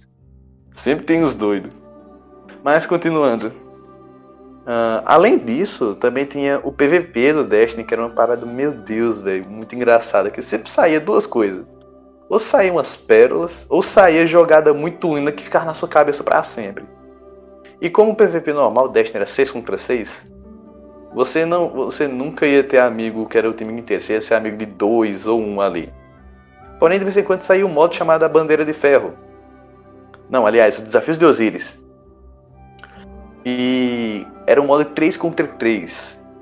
Que é muito incrível você pegar, chamar dois amigos e ir, velho. Porque, como é bem menos gente no mapa do PVP, é uma parada muito mais de você tomar cuidado, tal, que pode vir alguém de qualquer canto. É uma parada bem cowboy, faroeste, sabe? Você vê quem atira primeiro. Aí, e essa experiência é muito maneira, porque quando você, você faz uma jogada maneira no PVP normal, é uma coisa. Você fazer uma nos desafios de Osiris, é high level demais, tá ligado? É umas experiências que eu, nossa, eu nunca vou esquecer.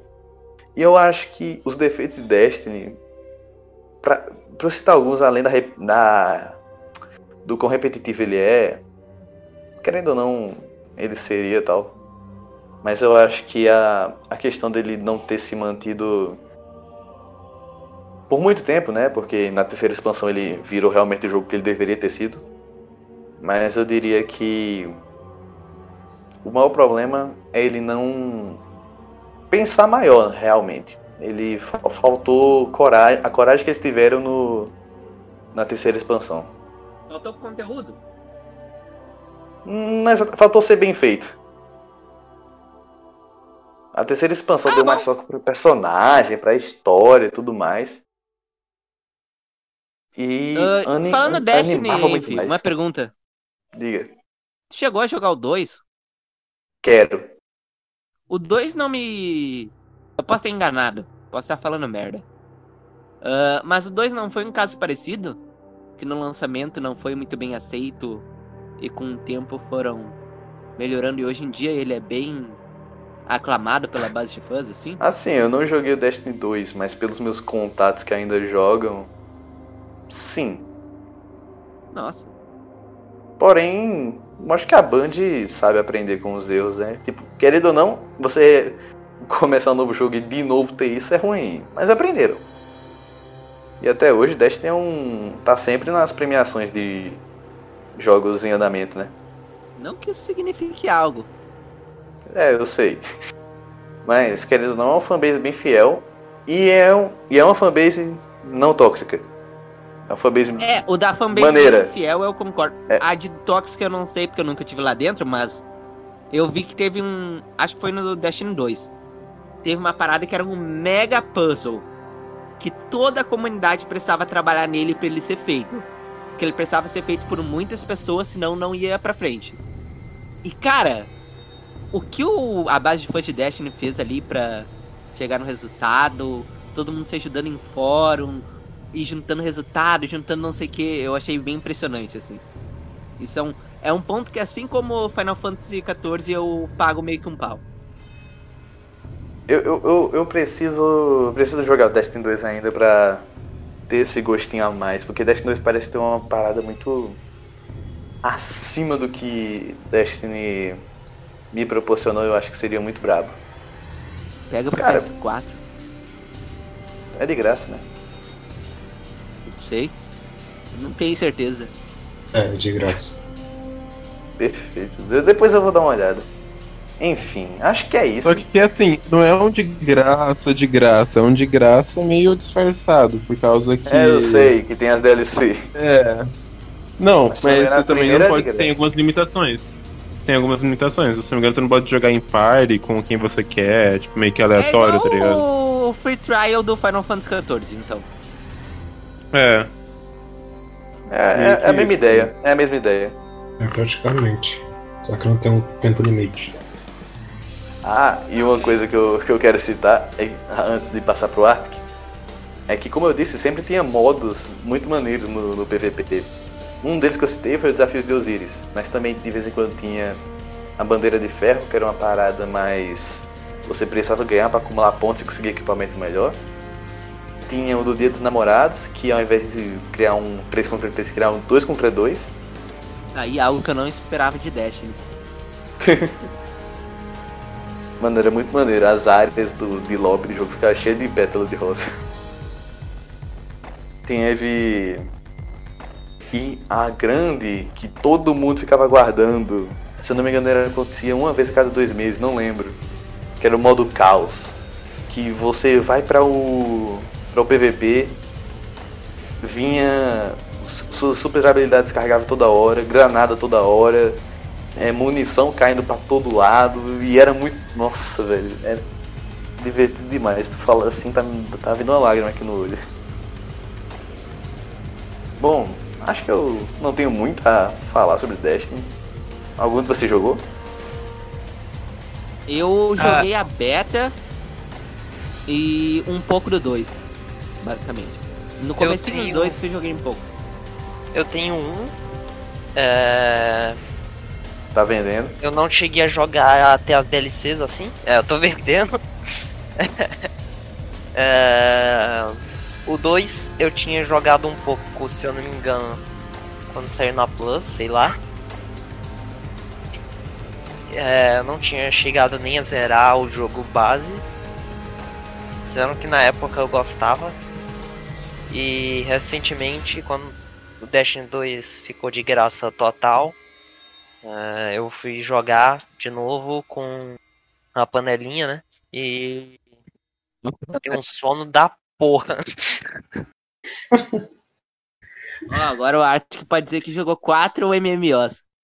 Exato. Aê!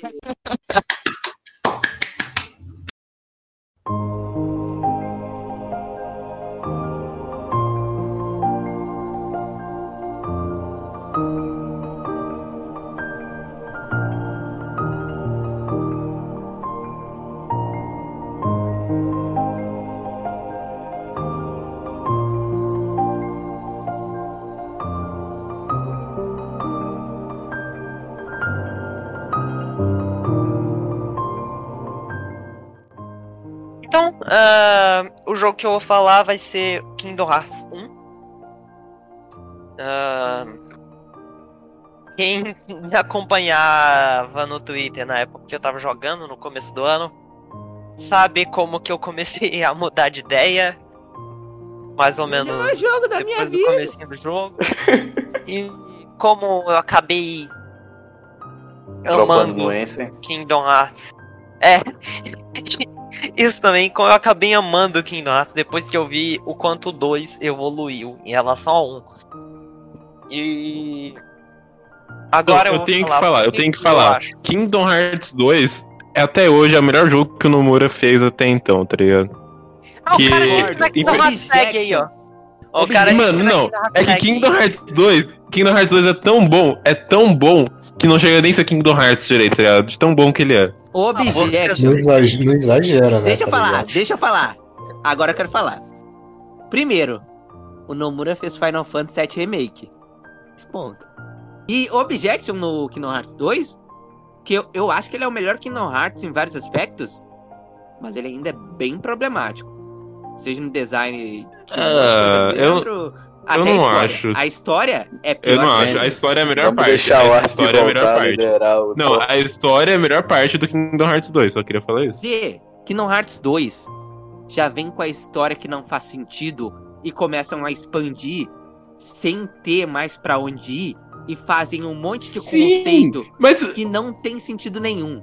Isso não é uma mas história desde boa. quando Kingdom Hearts tem sentido? Mas ah, pro, que, ou pro que Kingdom Hearts propõe, é uma história boa. Não, É. não. Sim. Pera aí. Tá me dizendo que ser uma história ruim é algo bom pra Kingdom Hearts? Eu não acho a história do Kingdom Hearts 2 ruim.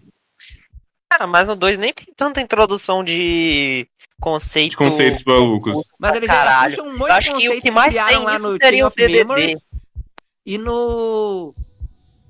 Os conceitos lá dos... Puta que pariu, eu esqueci o nome dos bichos. É, foi criado no Nobody. 2. Se não me Isso engano, não é confuso. Isso não é confuso e ruim. Os, não esses dois conceitos. sentido, cara. Não faz O que eu acho que ficou mais confuso sobre os Nobares foi. é, eu não sei se. Eu não lembro se isso foi no 2 que eles começaram a introduzir isso, mas sobre eles serem. A proposta deles serem um corpo sem coração. Foi no DDD, foi no DDD. É, Foi no DDD que começaram a introduzir isso. Mas não faz sentido os conceitos, do meu jeito. Mas isso não veio do 2.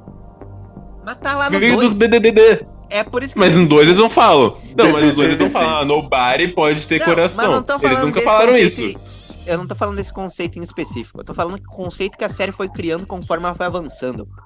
No 1. Você queria que. Você queria que o, os Deminas, só porque ele não tem coração, ele morresse? Pera aí, porque pera alguém aí. sem coração na vida real morre? Pera aí. É um jogo de magia. 1 é um jogo muito mais conciso, preso ali no mundinho Mano. dele, com um bagulhinho fechado. E ele não tenta ser tão assim, tipo, desnecessariamente cheio de conceito e etc. Fechadinho ali, muito mais um passeio na Disney. E coração, o poder da amizade, escuridão.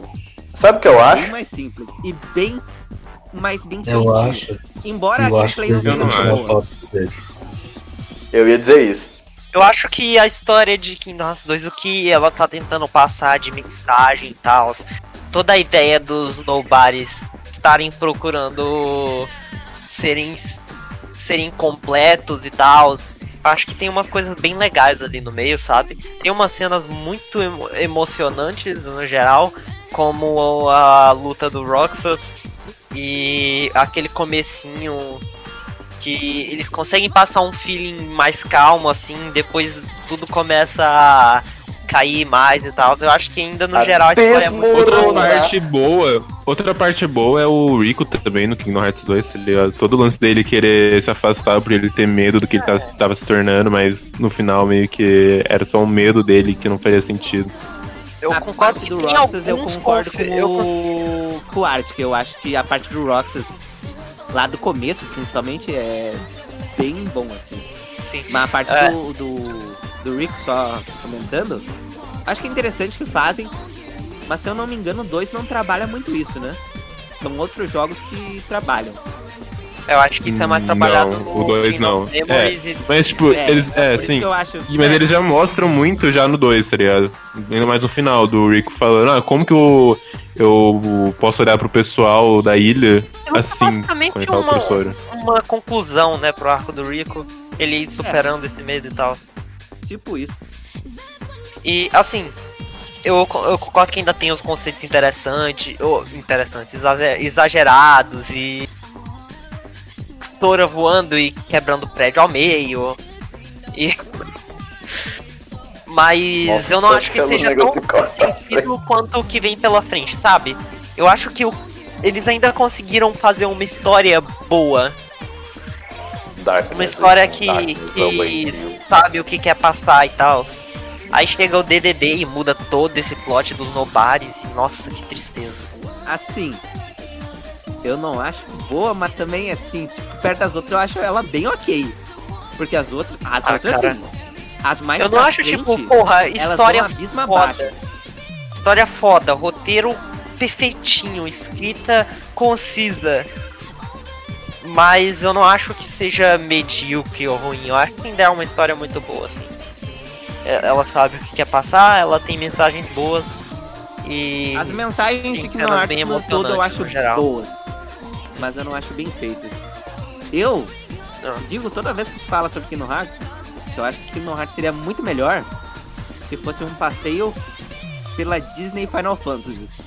Sem precisar. Aí de eu discordo. Que pra mim. Que pra mim a melhor parte do Kingdom Hearts é quando eles querem fazer tanto. Porque eu odeio Disney, a parte da Disney Kingdom Hearts, tá ligado? Pra mim Aí é a é parte o mais chata pessoal. Sim, Exato. mas eu, E é a Ah, pior mas eu ainda prefiro, preferiria que Kingdom Hearts fosse apenas a história de melhor. Kingdom Hearts. Foda-se Disney. Mas daí tu faz um jogo autoral da Square. É porque Não, aí Sim, o que eu não queria. existia, não É o que era eu queria. Hearts, Era É, qualquer outra coisa. Mas é o que eu queria, um jogo autoral, autoral da Square que Mas o eu Nomura fosse diretor. Eu concordo com o Z. Nessa parte eu concordo com o Z. Mas eu acho que quando tu bota isso em Kingdom Hearts e tenta unir com Disney, Já Velho, tá intrínseco, não pra- tem como largar. abismo. É. Eu queria tipo, muito que máximo que você vai eu ter acho sem. que. Eu acho que Kingdom Hearts tem algumas coisas bem interessantes ainda. Personagens têm um desenvolvimento legal e bem interessante, Spion, Roxas. Sendo Assim, que Rico. eles se perdem um pouco no exagero, assim. E Eu gosto do tentar botar desenvolvimento viagem no do tempo, Roxas. retcon, toda hora, É. toda hora tem retcon novo, toda hora. E, Assim. tipo, retcon toda hora não é uma história boa, não é uma escrita boa. É, é só o cara tentando chocar, mudar acontecimento passado e deixando a parada confusa.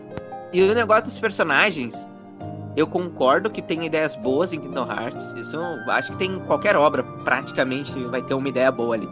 Eu concordo que Kingdom Hearts tem ideias boas. Tem personagens ali que eu gosto e acho que tem Capacidade. história, história boa, mas não. Tipo, acaba tendo muito errinho ali no, em como é feito. E tem muita capacidade, como enfim. Mas uma coisa que eu não posso deixar de dizer é: Nomura não consegue desenvolver decentemente personagem feminina.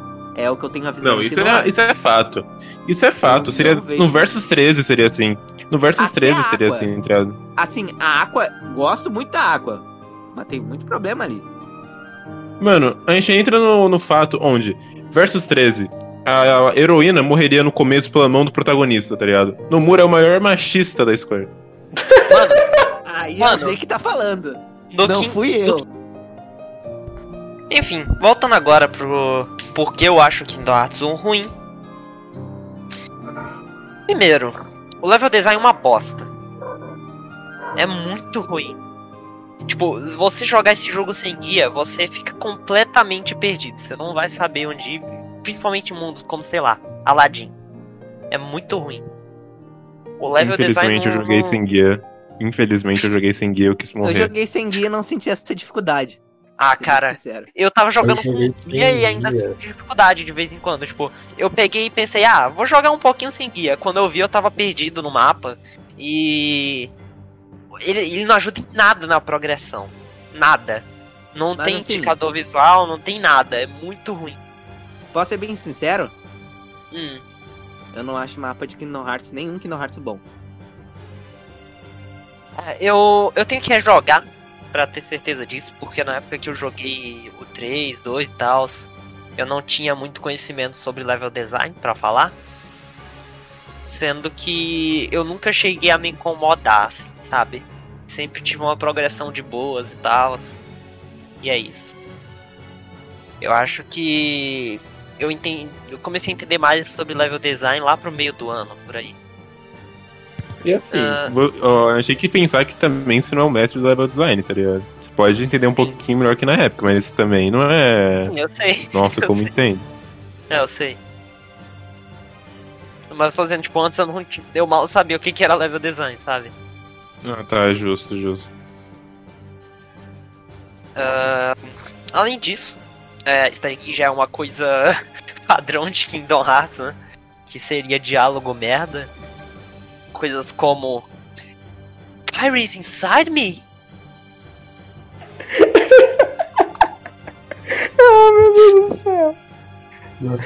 Eu acho que fez igualzinho, velho. Né, velho? Acho que dublador de Sora. Ai, Nomura. Nomura não sabe escrever diálogo. Olha, Ah, Sim, eu acho que ele sabe escrever sim, Hearts mas 1, depende. Uma coisa que eu quero dizer sobre Kingdom Hearts 1, agora que o até o Art que citou os diálogos, aí eu lembrei disso. Uma coisa que eu acho melhor no 1 do que nos outros é a dublagem americana do Sora. Porque o dublador era Ah, mais, né, infanto assim. Depois ele eu acho dois uma cresceu bosta. e aí a voz Não, É. mas eu acho que é do 2 pra Ele frente a mesma, também, ele, tá ligado? ele tem a mesma idade do Sora até o ruins. 2. Mano, no acho os dois 2, bem- o Sora, ele tem a voz de adolescente, tá ligado? No 3 também tem uma voz de adolescente. Eu Sora. acho que a partir E o Sora é adolescente? No 3 não. No 3 não. Eu Ele tem a voz de adolescente. Cara. Cara, falar real que eu acho todas elas bem ruinzinhas. Eu queria jogar em japonês, é isso. Eu também. Acho Miano de em otaku, inglês. velho. Eu Olha acho a voz do Mamoru Miano Eu- no Rico. Sim, cara. Eu Eu acho a dublagem em inglês de Kingdom Hearts meio cringe de vez em quando. Os diálogos já não ajudam. E. Eu acho Kingdom Hearts cringe de vez em quando. É, Kingdom Hearts é cringe. É. Ah. Cara, assim, no geral ele já é bem cringe, sabe? E a dublagem em inglês só piora a situação. Mas tá aí outra coisa. O 1 é o menos cringe. Ah, mano, eu acho um mais. Não. Eu acho que o Buff é by Sleep é o menos. Buff by Sleep é o Eu- menos. Eu, eu acho acho que o que o um- 2 é o menos. Eu acho que um é muito mais Disney. E aí é muito mais aquele passeio, ou. E tem. Que é entendível. É, tem pouco, tipo, a- É. aquela nomurice lá de coração, escuridão. Nos outros tem muito. Tem muito. Mano, muito. Essa é a melhor parte. Escuridão dentro da escuridão. Quer dizer, Mano, deu- che- lançou outro jogo, ninguém mais sabia nem o que era Kingdom Hearts. No primeiro jogo era Kingdom Hearts is Light, ponto final. Depois ninguém sabe mais o que é um. Até Verdade. hoje ninguém sabe o que é. No primeiro jogo era uma porta, tá ligado? É tipo. Exato, tá ligado? Hoje em dia Aí depois uma o lua BBS vira um coração gigante no céu. É uma lua. É. Então aí no 3 o- é uma constelação gigante, tá ligado? Eu Que precisa de um ritual pra aparecer no céu. Eu queria Exato. O, O o zero da parada. Precisou de uma chave. Porque, olha, eu queria deixar claro. A gente tá falando há 30 minutos. E os 30 minutos a gente só desceu o pau na história de Kingdom. Hearts. Tá, peraí. Não é tá. bom, não. Arctic, além do level design e das cenas cringe, por que você considera Kingdom Hearts um ruim? combate é meio lento. Não que seja um problema, mas pra. Eu acho que fica meio ruim pra Kingdom Hearts, sabe? Acho que É deve porque ser um depois ele ficou muito melhor também o combate. Porque nem ficou depois, né? E não é algo que assim, ah, eu joguei o 2 e eu acho que um peca nisso, devia ser mais rápido que nem o 2. Não, eu joguei um primeiro e achei isso muito bosta. Achei que ficou meio ruim. É, Além disso, ele é simples pra caralho. Tipo, tem vez que é basicamente. X, X, X, X, X, X, X, X, X, anda pro lado. Isso aí X, é X, X, 80% dos jogos do Kingdom Hearts. Isso aí é todo Kingdom Hearts. Não, cara. Mas no Kingdom Hearts 2 tinha mais combo, tá ligado? Pelo menos. Era Cara, muito mais uma- ágil. Você apertava bolinha às não, vezes. eu não tô falando que os outros são muito mais piores. divertido, sabe? Eu tô falando que o combate, Kingdom Hearts geralmente, é o espetáculo visual. Porque ele não é profundo mecanicamente. É isso que eu tô Isso eu concordo, mas assim. Cara, Um é pior. não, Não, não, sim, eu não, não, eu não tão discordo. simples não quanto discordo. um, sabe? Tipo, o 2 tem os reversos lá que deixa a parada bem mais divertida e vai deixar muita gente gostando mais, assim, se Não, sim, eu acho que os jogos melhoram nesse aspecto. Mas eu tô dizendo que, tipo, eu acho que os jogos não mudam isso de ser um jogo. Que o raso avanço não é tão grande. Ah, Não, sim, não, tá. não, no caso que é raso, sabe? O combate não é profundo. E eu acho que Tirando tudo bem. do, do Chains, que colocou aquele negócio de carta, aí deu mais uma profundidade. Nossa, aquele um combate é saco. horrível. Aquele combate combate é do Chains. horrível. Eu gosto do Aquele combate lá do Chains. É profundamente Não. triste. Maluco, O Chains, é, o combate dele é bom. o Chains, velho. Ah, é? Muito Eu gostei bom. da parte do Rico que muda. É tipo. Parece um Sim. pouco mais com o combate do 1. Mano, eu gosto do combate do Chains, então, né? Eu eu joguei o tentei Chains de platinar. GBA, velho. Ah, É, eu porra, mas também, né. Envy? Eu joguei remake. Também. Então, eu joguei o de PS2 da coletânea. Eu tentei platinar, só que aí deu preguiça depois de um tempo. E eu vou ser sincero, Enfim. eu acho que o original deve ser melhor que o de Play, o remake. É não, filho. Não, velho, né? Não. É não, Eu joguei também. É porque, tipo, rapidão, eu vou explicar meu ponto em um minuto. Olha aqui, ó. O, o original é de GBA? Sim. Sim. Tá, ó, o original de GBA, ao menos ele era muito bonito pra época e pro console. O remake, nem isso ele é. Ele não é tão bonito pra época, assim, e tal. Ele é tipo O esse dois, ainda é bem ruim. Ele tem, o, ele tem o mesmo gráfico que o esse Cara, eu vou te primeiro. falar o seguinte, ó. Tem os membros de GBA? Bonito? Sim. Jogável? Não. Até aí eu acho o, o de, o, o de Play 2 bem jogável também. Enfim.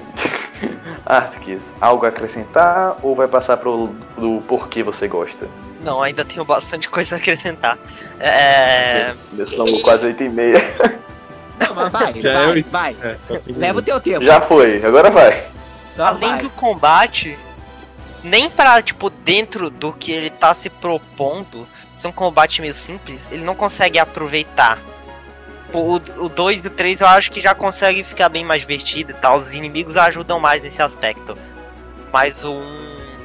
os inimigos é toda aquela coisa simplesinha de aperta X, vai, a- ataca com a Keyblade, de vez em quando você solta umas magias, de vez em quando você tem que rolar, mas é só isso, no geral. E grind pro final. Muito Sim. grind. Não, E- Acho que a coisa, a coisa mais complexazinha que pode ter no Kingdom Hearts 1 é os boss secretos. Sim. Porém, não é só os inimigos que são assim. Os bosses ajudam em nada também. Eles tentam ser uma parada muito acima, sabe? E fica completamente quebrado. Cara, 500 mil barras de vidas. é, Uau! mano. É, e, e não, é, não é uma dificuldade, tipo, ah, você tem que aprender o, o padrão e aí você mata o cara. Não. Você tem que passar 10 horas lutando contra ele. E, e você tem que ter sorte pra câmera não te fuder. Mano, Usar o, aquela a boss câmera fight, certa. não, Um aquela boss fight da, da gárgula no final do jogo, antes de você enfrentar o Ansem. Mano, Um as boss fights que tu voa. Meu Deus, como eu odeio aquilo no Kingdom Hearts 1. Nossa. Eu queria botar um adendo aqui. Tu vê quando o cara tá se tornando From Fag, quando ele diz tem que aprender o padrão e não sei o que. É o Armin. Já tá lá. Não, Kingdom Hearts Mano, sempre é assim, triado. Kingdom Eu vi o vídeo padrão, do maluco que foi pra. Ele foi, ele foi pra boss fight. Ele foi pra boss fight da Malévola. Quando ela se transformou em dragão, ele usou stop, bateu, bateu, bateu. Aí ela Nossa. usou stop, bateu, bateu, bateu. Usou stop, bateu, bateu, bateu. E foi assim até o final. Nossa. Queria É. saber isso quando era criança. Cara, Também queria. Sofri Eu acho muito que com ela. a pior, eu acho que a pior batalha mesmo é a da Úrsula. Sinceramente. É muito Nossa, bosta. é chata pra Nossa. caralho aquela. Eu odeio muito aquela boss Além de fight. ser na água, aquela porra, ela fica girando toda hora e a câmera é terrível. É uma merda. É muito ruim. A câmera é tão ruim. Mano, eu pensei em que até dropar parece um Kingdom jogo Hearts da 1 nessa From Software. fight, tá ligado? Exatamente. É, Exatamente.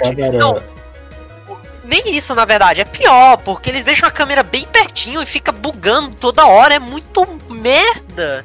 É tipo, a Parece câmera Dark parece que, que existe de verdade, tá ligado? Aí você fica. Você tá em um corredor, ela bate na parede e não vai. Tipo, como se tivesse um cara segurando uma câmera lá mesmo. É, é, é, é é aquele. É a câmera voadora do Mario Kart, do, da tartaruguinha segurando a câmera. É, o. Esse filho da puta. Aqui. E continuando com isso de dificuldade, eu acho que o maior exemplo seria a, a boss fight final. Não é à toa que eu dropei aquela merda, porque, cara, não. É, aquela boss fight Só final é chata. Mano, é chata os caras tentaram botar coisa também, tipo. Cara, você tem que lutar contra umas duas fases seguidas, assim, sabe? Acho que são E- três. E as fases têm vida pra caralho. E.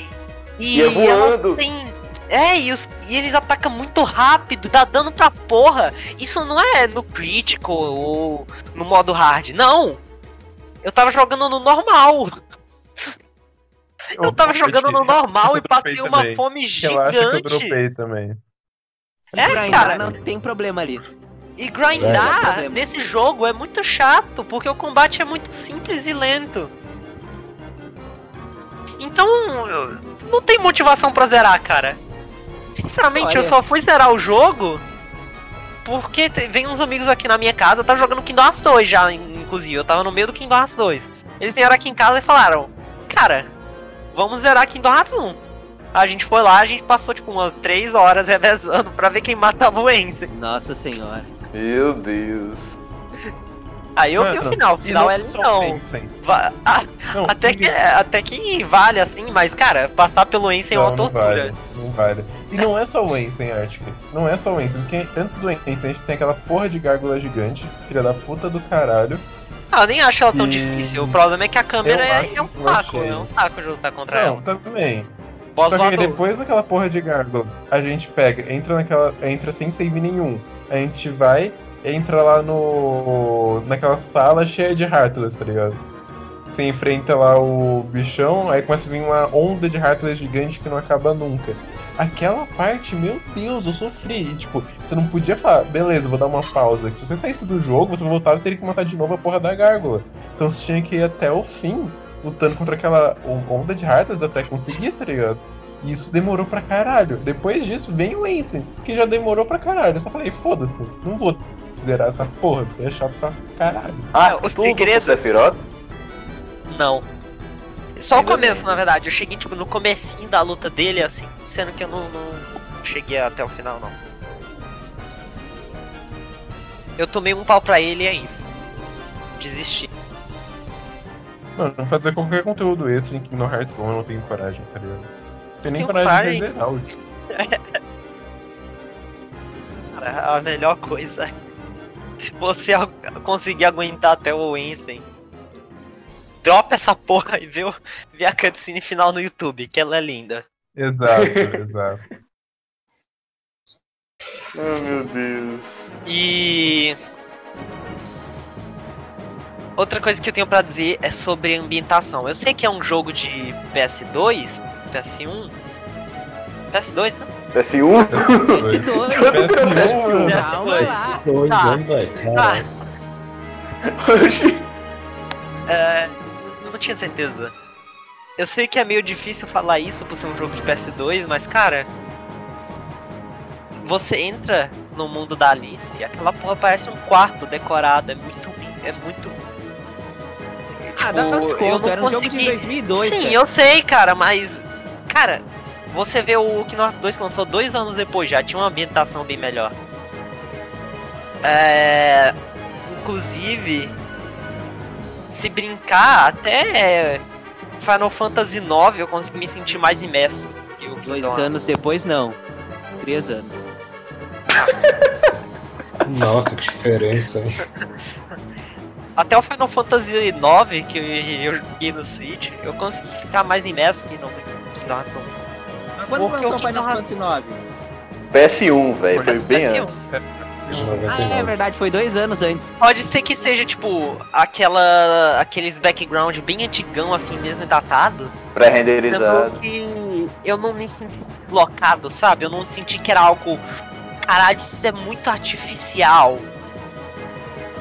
Isso daqui foge do design do jogo.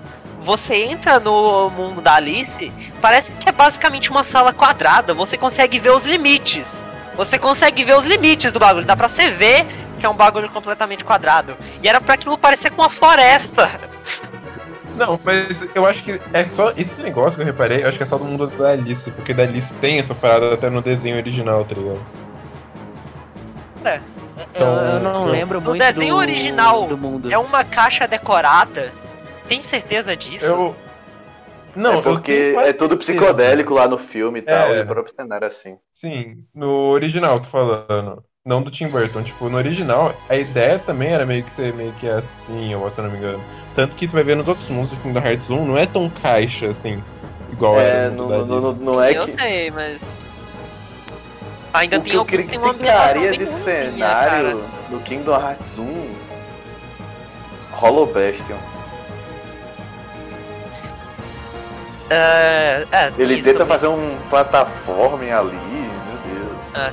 É, mas assim, não é só o mundo da Liz que tem uma ambientação ruim. Eu acho que ela é, um, é, um- é o maior exemplo, assim, Ela é o pior, ela é o pior, sendo tá ligado? que os outros ainda não são grande coisa também.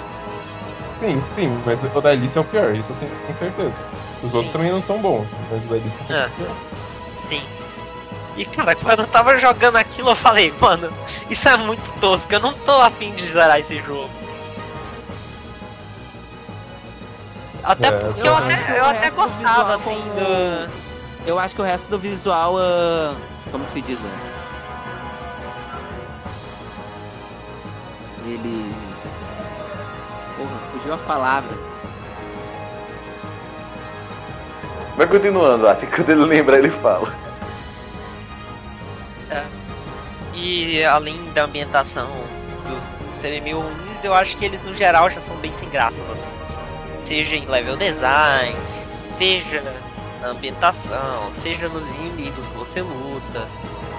É tudo bem sem graça. No máximo você gosta assim por causa da nostalgia, sabe? Que é bem sem graça. Bom, a- acho que. Agora, agora é a parte que você gosta? Sim. Porque já, já foi tanto hate que eu, eu- não consigo ver você gostando ainda. Achei que ia ter mais hate, tá ligado? Não, não. Não, achei que ia ter muito já. mais. E, bom, agora os motivos do porquê eu gosto do jogo. Apesar disso tudo, eu acho que é um jogo que tem carisma. Eu acho que ele é um jogo que tem personalidade, sabe? Inclusive, depois que eu passei do mundo da Alice, eu comecei a perceber mais isso. Foi a hora que eu comecei a curtir mais o jogo, sabe? Foi a hora que me deu vontade de continuar, apesar de ter todos esses problemas. E pra O época, não, o Ensign quebrou toda a minha motivação. Pra época, ele era impressionante no. Na parte visual, assim, os personagens, a animação, etc. Como tinha um carinho pela Disney ali. Quem gosta de Disney, tipo, Kingdom Hearts, deve ser assim. Mano, Então, na época, Disney. as crianças pirou. Não, eu lembro que Eu, na eu época, quando eu joguei na o época quando eu vi que Kingdom era Hearts Disney, 1, mano. era o meu jogo assim. O 2 virou meu jogo da vida por causa disso, assim. Mano, eu sempre, eu sempre comprei Kingdom Hearts por causa que eu queria ver parte da história, que todo mundo falava que a nossa história é muito foda, essa história de Kingdom Hearts aí, tá ligado? Tanto que eu sempre achei a parte de Disney muito encheção de linguiça pra mim. Mas é. Parte da Disney tá pro marketing. Enfim, prossiga. É. Ah, outra coisa que eu gosto é que, apesar que não tenha um desenvolvimento foda, não sejam, não tenha um background foda, eu gosto dos personagens. Só gosto, sabe? É isso. Ah, mas os eu, personagens a- são acabei me apegando. até que bem feitinhos dentro do possível ali no parâmetro. Dá pra apegar. Hearts no- Ah, É, no 1 ele é- as coisas são. Como é mais fechadinho e é mais ah, contido, eu acho que é ok, assim. E dá pra se pegar bem fácil.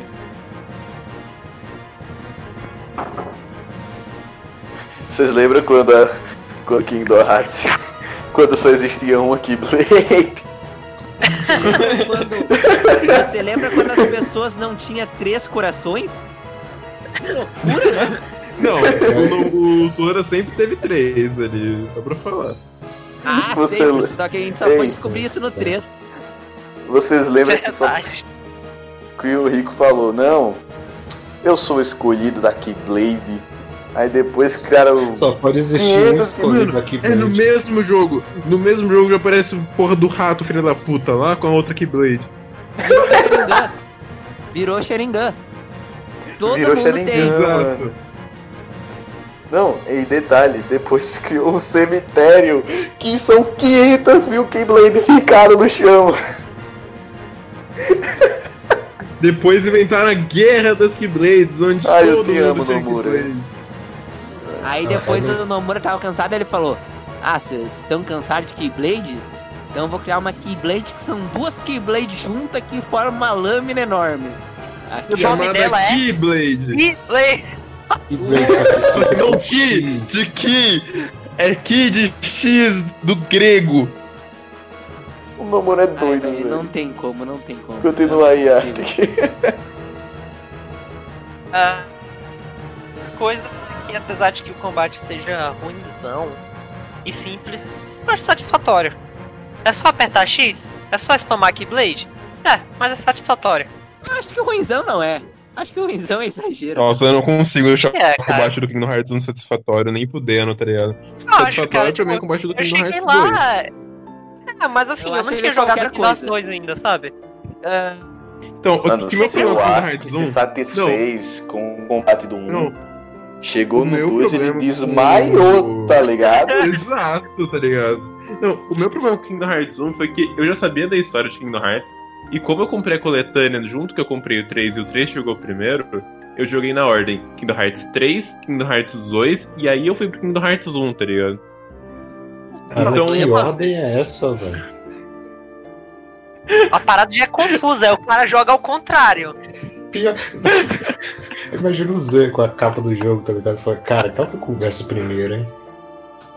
Ele viu o cara com três e falou, putz, por esse é que tem o 3. Será que, será que ele passa antes? Será que é uma prequel? Não, eu sabia, Não, não, eu sabia mas, de não, tudo calma aí, calma eu aí. sabia Não, de mas tudo. eu acho- Não, eu sabia Não, de tudo.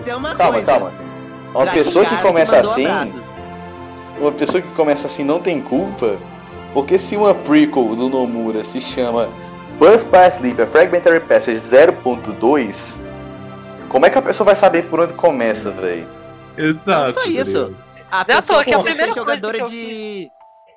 A pessoa podia ser fã de Drakengard. Aí começou pelo É. 3 e depois foi pros Mano, outros. A Não, primeira coisa já que eu fiz quando eu comprei Kingdom Eu Hearts era fã de Devil May foi Cry, tá ligado? chegar Eu lá no grupo, e- no grupo de vocês e perguntar, cara, qual que é a ordem pra jogar essa porra? Eu Não tô entendendo nada. Não, e eu fui Aí quem respondi. E eu fui quem respondi, tá ligado? Fui eu que Aí respondi me mandaram ainda. a ordem e eu salvei num bloco de notas. Vocês já Velho, viram não, aquelas, eu- vocês já viram aquelas imagens da internet que tem uma, umas que falam a ordem, de- a ordem de Kingdom Hearts? sim. Aí você, se você olha aquelas imagens, É. você, você se sente, tipo, como se fosse muito mais complexo do que realmente é, tá ligado? Umas Exato. três linhas, Não. coloca o jogo Não, Tipo assim, eu. Eu já sabia. Eu já sabia toda a ordem de Kingdom Hearts quando eu comprei, tá ligado? Eu sabia que a ordem certinha cronológica. Porém, eu, eu, eu tava mais hypado pro 3 que os outros jogos. Então eu peguei e coloquei pra começar o 3 primeiro, tá ligado? Aí depois eu Eu sabia que o queria 2 era bom também. Que a ordem de Kingdom Hearts Sim. O 2. é nível ordem de Monogatari. Só que a Sim, diferença isso é verdade. é que o Monogatari é bom. Nicio sabe escrever, é tudo bem amarradinho, tudo muito bem feito e tudo bem escrito. Ainda com as piadas que eu não gosto, por isso que eu prefiro o Zaregoto, mas detalhe. Kingdom Hearts é, é isso, só que ruim no resto. Em tudo, no caso. Ele é o Nicio piorado. O Ni... Pera. Nissin Lamen? Nissin Lamen? Quero comer É, miojo. Enfim, enfim, enfim. Não, não, tá certo, Nicio. Ah, que- por favor, continue. A cada ponto a gente diz, a gente se descreve, meu Deus. É isso. Amém. Mano, acho que o Arthur deu uns 4 pontos que foram descendo o pau no jogo e deu dois que ele gosta. É impressionante que todo jogo a gente terminava com o. Ah, o jogo não é lá essas coisas, mas ele é bom. Do Kingdom Hearts. Foi só descer A pau. gente Não foi descer A pau. gente E massacrou, detalhe, cara. não foi descer pau. No Kingdom Hearts 1. A gente desceu o pau. Na franquia Na franquia toda. E no Nomura. Imagina que Mano. Olha, não eu diria que. Mano, eu diria mano. que a história de Kingdom Hearts é o meu grande guilty pleasure. Mano, mano, É. tá ligado aquele meme? Tá ligado aquele meme do Por favor, para, ele já tá morto! Então, com a gente com Kingdom Hearts agora. Eu não acho, eu não acho a história É, do 2 e do 3 Pedro escutando isso aqui. ruins e eu não acho medíocres, eu acho ainda boazinhas. Sendo que eu gosto muito mais do que. É meu guilty pleasure também. É. Eu reconheço Mano. que é bem confuso assim, sendo que eu ainda gosto. Eu acho que ainda tem umas coisas boas ali no meio, ainda consegue ser boazinha, ao menos, ok. É uma história Dá pra se interessante. divertir. Dá pra se divertir. É o que E- Sword Art Online. Mano, o meu E- maior problema com Kingdom Hearts foi como foi o gameplay. 3. E gameplay eu acho que é o maior ponto. Não, não é mecanicamente complexo ou algo do tipo, sendo que eu acho que ainda é muito divertido. Pra mim, o melhor Muito ponto divertido. é a parte visual.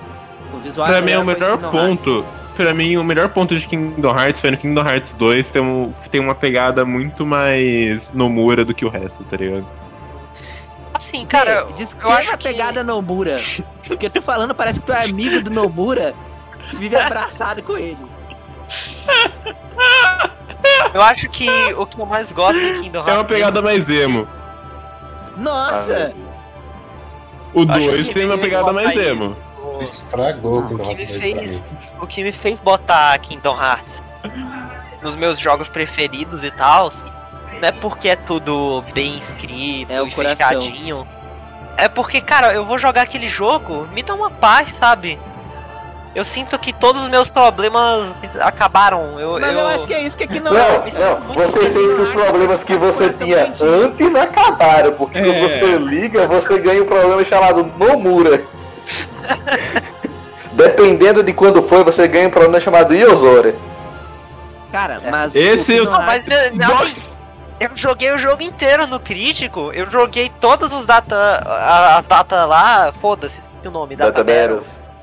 E eu acho isso muito divertido, isso me deixa muito feliz. Eu passei Mas então 10 horas não, no mano, Zé Mano, eu Norte. lembro. Passei 3 dias no Zé Norte? Sim. Sendo que eu passei 3 dias feliz. Até chegar o Yozoro e o do- e o Arctic dropar, tá ligado? Fala, Eu passei 3 dias sofrendo, sendo que feliz. Sofrei com um sorriso na cara. E Mano, quando eu terminei, eu lembro. meu sorriso Mandar. ficou 10 vezes maior e, e, tipo, todo o meu estresse de, de tudo assim passou, sabe? Resumidamente, Kingdom Hearts é isso. Kingdom Hearts é um jogo que tu vai pelo coração, que te deixa em paz, quentinho. Mas daí quando tu para pra Uhum. analisar criticamente, uma bosta. Exato. Basicamente. Resumindo, é isso. Bom, era só isso que eu tinha pra falar do Kingdom Hearts 1 mesmo. Então, agora vamos ler os comentários, né? Momento leitura de comentários! Podemos começar com o Ren Ren, Garo da Baile, que comentou, que comentou que um jogo ruim que ele gosta, ele diz, eu diria o Naruto Storm 4. Jogo, joguinho ruim, que eu gosto demais. Eu só queria dizer que eu acho que Naruto Storm 4 não é um jogo ruim, era um jogo Eu simples. também só. não acho. Acho que ele é É um um jogo bem game. simples de luta. É party acho game eu Mas não O- a parte ruim é que é Naruto, tá ligado? Ô Zé, não foi esse jogo que tu trocou pelo Red Dead? Foi, foi ele mesmo. Enfim, logo em seguida o Metafetamina comenta Dark Souls 2. Esse é ruimzão mesmo. Todo jogo da franquia Souls é ruim, tá ligado? Todo jogo da franquia Souls é ruim. Do Emo. Eita, Eu não sou mais emo. Eu não sou mais emo! Eu não sou mais emo, e aí? Cadê seus argumentos agora? A porra dos negócios de Kingdom Hearts é pela merda de Dark Souls, O lixamento vem. Enfim, próximo comentário aí, Vitor. Próximo comentário é do Pedro Henrique, que comentou que é Kingdom Hearts 1. Aquele jogo tem defeito pra caralho, mas não consigo odiar ele. Que Opa! Kingdom Hearts, que coincidência, hein? que Kingdom coincidência. Hearts? Quem diria, não é mesmo? É, coincidência. Como a gente vai falar? Quando a gente vai fazer um podcast de Kingdom Hearts, hein, gente? Quando a gente vai começar a gravar? Não é? Tá, o próximo comentário é de um integrante da Pixel, olha só quem diria. Maf comentando que todos os Musous possíveis, principalmente de Nash Warriors. E O pior é que nos últimos dias, toda vez que eu olho a PSN, ela tá jogando Dynasty Warriors aí. O pior é que por mais que eu deteste Musou, eu tenho que bancar o advogado do diabo aqui e dizer que eu não acho que todo Musou é ruim. Eu acho que tem Musou bom e ruim. Inclusive Dynasty Warrior eu consideraria alguns ah. bons. Há quem elogie é que é um muito os simples, de é One. Piece. De novo, como eu falei pro Naruto, eu considero que Musou na maioria é jogo simples. Mas não ruim, necessariamente. Tem Musou ruim. De Berserk é ruim. É um exemplo. Sabia nem que tinha a moça do Berserk. Pior É que tem, é horrível.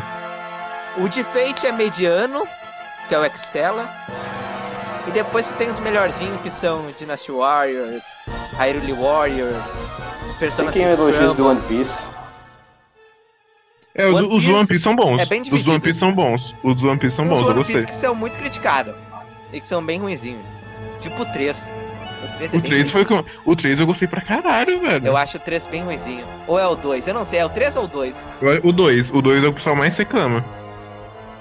Enfim. E, pra completar, o arroba Victor Horse comenta Uncharted. E eu acho que ele deve estar falando do 1, né? Porque a franquia Muito Uncharted provavelmente. como um todo não é problemática. Muito provavelmente é do 1. Embora eu acho que o 3 é pior que o 1, mas tudo bem.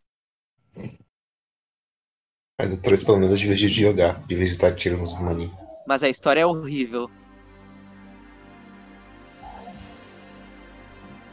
Tá, Bom, eu acho que ah, agora. É, agora Né? sou eu que tenho que ler. Ah, o primeiro comentário é do Enzo, que disse Overwatch. Cara, o gostar de Overwatch e, e saber que ele é ruim, eu, eu te elogio muito. Na real, Overwatch não é necessariamente ruim, mas acho que. Sei Ele lá, se perdeu o charme. ruim. É, ele se tornou ruim. o, outro, o próximo comentário foi do Funky Reaper Cat. Crackdown. Trilogia medíocre em termos técnicos, porém é extremamente divertido. Eu Zerei os três e não me arrependo. Cara, eu nunca tive experiência com Crackdown, mas pelo que as pessoas falam, é um bagulho muito mais pra você pegar e se divertir mesmo, sem ligar pra nada. Tipo, absolutamente nada.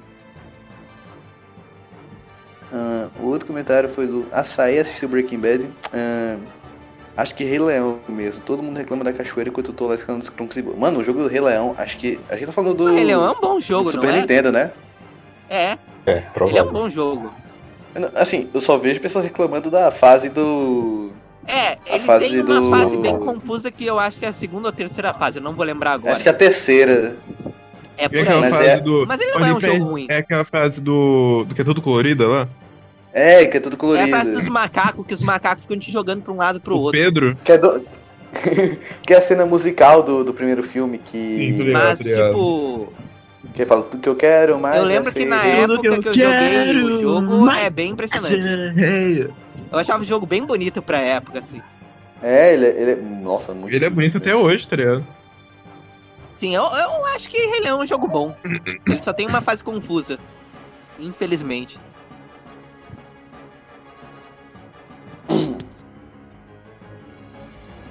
Beleza, Mas beleza. tem, mas tem algum outro jogo de, de Le- Rei Leão que pode ser o que ele Não que eu saiba. É, Pra mim é Super Nintendo. é, tá. O A não último que ele comentário esteja que falando da fase do Rei Leão no Kingdom Hearts 10. Que também é errado, que é muito bom. Ah, o, o último comentário que eu lerei é do Arroz, hashtag Adesbrabo, realmente. Bem 10 Ultimate Alien Cosmic Destruction. Mano, curiosamente, isso eu, é muito bom. Ok. curiosamente eu baixei esse jogo um dia desses. E, nossa, eu perdi to- toda a animação que eu tinha quando era guri que via esse jogo. E realmente é muito ruim, meu gosto também. É o famoso jogo que tu gosta quando é criança. É. Tipo Kingdom Pior Hearts. que eu acho que o Ultimate Alien Co- o Cosmic Destruction é o pior jogo do Kingdom, do Kingdom Hearts, não, do Ben 10, tá Kingdom? Hearts. Cara, o Que é o Zé pior tá jogo do Ben jogou 10. mais de um jogo do Ben 10 pra falar isso. Sim, eu joguei todos, tá ligado? Quando eu era criança. Eu Aí joguei eu- bastante jogo de Ben 10 no Play 2. Então, eu também. Tipo, o melhor eu acho que é o Alien Force. Eu acho que ele é o melhor. O segundo é o do Ben 10 Criança. Aí depois tem. Eu acho que um outro que é meio ruinzinho ali. Aí tem o último que é o Alien Cosmic Destruction, que é uma merda, tá ligado? Só que é bom porque a gente era criança. Bom, acho que Mano. agora o próximo a ler os comentários vai ser o Rock. Tá? O Daniel Dark falou que citou que Need for Speed Payback e Grid 2019. Véi, Need for Speed faz muito tempo que não sai um jogo bom, velho. Puta que pariu. E o, o arroba Will Knight falou Crackdown 3, jogo é cagado, porra, feio, merda, lixo, horroroso, um cu, mas me divertiu mesmo assim. Queria falar que o Luro é burro. Parece até Cyberpunk 2077. Fernando disse, Star Wars Battlefront, jogava sempre, o 2 nesse caso, jogava sempre que podia ano passado e guardou ótimas lembranças dele. O Battlefront Hunter. 2 é o feito pelos caras que fazem o Battlefield lá? Os dois são feitos pelos caras do Battlefield. Ah, mas é esse, né? É os recentes, né? É, recente, né? Ah, Ah, tá. acho que é o recente, né, velho? Porque tem um antigo e tem um recente, ele não especificou. É que então, eu tô meio confuso se é o antigo ou ou o recente. Porque eu não sou bom com Até nome. porque eu acho que não teve um, um jogo chamado Battlefront 2 antigamente. Teve outro, só que acho que era com subtítulo. É, eu não sei. Mas deve ser o recente. Bom, vai pro próximo comentário. Tá, arroba Michael Gui, o Hunter, falou "A- Marvel's Avengers e Watch Dogs. Véi, Consciência, né, velho? de Só jogo bosta. Marvel's Avengers é bem merda, mas Watch Dogs tinha uma camisa bem legal na época. É. Eu tenho Watch que dizer só Dogs. uma coisa. Eu. Eu fico bem. Como que eu posso dizer? Ah, Eu acho admirável o fato da pessoa ah, saber que o jogo é ruim e ainda gostar e bater no peito e dizer eu gosto e foda-se. Só dizer Principalmente no caso do Hunter, que é Marvel's Avengers. Toda É, vez que ele tá jogando, que ele posta no Arctic, Twitter, né? eu falo, meu Deus, como ele consegue? É. Mano, Watch Dogs é o- um caso muito parecido, sei lá, tipo. Watch Dogs pra mim é um jogo que tem tudo pra ser bom, só faltou ser. Bom, Só faltou ser bom. Só faltou, Mas é, só faltou é ser que bom, o, o Watch. Dogs, o Watch, o Watch Dogs 2 não é ruim, né? Sim, um é então. o 2. Watch Dogs Mas o 2 2 melhorou, É bem divertido, pelo mano. menos. Sério. Sim. E eu queria dizer uma coisa, já aproveitando que a gente tá falando de Watch Dogs, rapidinho. A melhor coisa de Watch Dogs que eu vi na minha vida foi a dubladora da Lavenza e da Momo Deviluke jogando o jogo no YouTube. Melhor coisa que eu vi. Watch Tu Dogs entendeu o que elas falaram? Ah, umas palavras aqui e ali, né? O cara sabe japonês, tá ligado? Nossa, muito tá. Tá, e por último, Danilo, arroba do Joaquim, 123, falou Eiten e Vingadores de novo. É, Anthem eu fico surpreso que seu console não morreu, tá ligado? Então, só pra você falar isso é porque você teve sorte. Eu acho que tá confundindo Enter com Cyberpunk. Não, Anthem. é, também, mas Anthem tava destruindo o console quando lançou, tá ligado? Eu sei, eu só quis, eu só quis afinetar mesmo. E Enten, vai. Surpreende que a porra lançaram o Enten, Fallout 76, e nenhum dos dois foi delistado da PSN, velho. mas ele foi deletado por causa da parada do, do, do reembolso. Fund. Também rolou dois. imagina se o. Imagina se o Cyberpunk vira exclusivo do Xbox por birra da, da CD Projekt Red com a, a PSN, tá ligado? Não tem como por Ah, causa é birra da mídia física. PSN com a CD. É, Mídia também. física existe. É, a mídia física tá lá. Beleza. É, posso ler meus comentários? sim. Ok. Primeiro comentário vai pro ZS arroba Soulsix é, Resident Evil 3 Remake. É, o Resident Evil 3 2020 é bem triste. Ah, mas É, não é tão é difícil de gostar dele. É, é Não, difícil. é que tipo, por exemplo, tu pega o ano anterior teve Resident Evil 2 Remake, que é o um dos, e pra mim o melhor jogo da série. E aí depois tu tem no ano seguinte o remake do jogo que É, é, um dos mais amados. Sim, sendo sem ruim. contar que era tipo o 3, velho. O 3 tem o Nemesis. O 3 é tipo. O Nemesis é uma das caras de Resident Evil. Eles podiam nem ter feito um trabalho mais bem O, feito. o nome dele é o nome O do Mr. jogo. O Mr. X no Resident Evil 2 Remake Foi um, foi o um, foi um caçador melhor do que o Nemesis. É, ele, ele honrou o Nemesis do original. O Nemesis do 3 Remake é tipo o Mr. X do Resident Evil 2 do original. Bizarro. Eles trocaram os papéis. E é, tu é triste que eles colocaram, terceirizaram um jogo que tinha tanto potencial assim. Então. É o mesmo comigo, tá ligado? É. Venom Pinguinator, emoji de pinguim, arroba Pinguinator falou: Anthem. Mais uma vez eu falo, você teve sorte que seu console não foi queimado, tostado pelo jogo na época de lançamento. O jogo brincou Então- um pouco o console, cara. Ele não saiu Ah, mas brincando ainda tudo. assim- mas ainda assim, né? É, e depois é, o Richzin, Transmark, arroba TasteRich, falou Assassin's Creed 3. Emoji de. Perfeito, melhor da saga. Esse aí eu tenho sérios problemas, assim. Eu gosto. Eu, eu só joguei o Assassin's Creed 3 e pra mim é o melhor Assassin's Creed. Eu joguei. Ele foi o primeiro Assassin's Creed que eu joguei. É. O segundo dizer, que eu eu joguei joguei, eu completo. prefiro o 4. E eu odiei ele. Assassin's Creed 3 eu Olha. acho horrível. Eu adoro, velho. Como 3 foi o, quarto Assassin's Creed que eu joguei, eu posso falar que ele é bem ruim. Pô, eu É, gosto. ele é bem ruim. Depois joguei Brotherhood o 2 e é outra coisa, assim. O primeiro comentário é de um tal de Vitor MT. Ele fala de- imitar. É imitar. qualquer jogo que se passa no Japão, tudo copiando Persona 5, daí não dá. Acabou a criatividade. Ah, mano, Persona Fag é foda, né? Caso não tenha entendido, foi zoeira, pelo amor de Deus. Não, não foi não. Silêncio. Ah, o próximo comentário também foi desse Vitor MT. Ele falou Kingdom Hearts porque não faz sentido. E botou uma foto do. Esse é o meu segredo. Nunca fez sentido.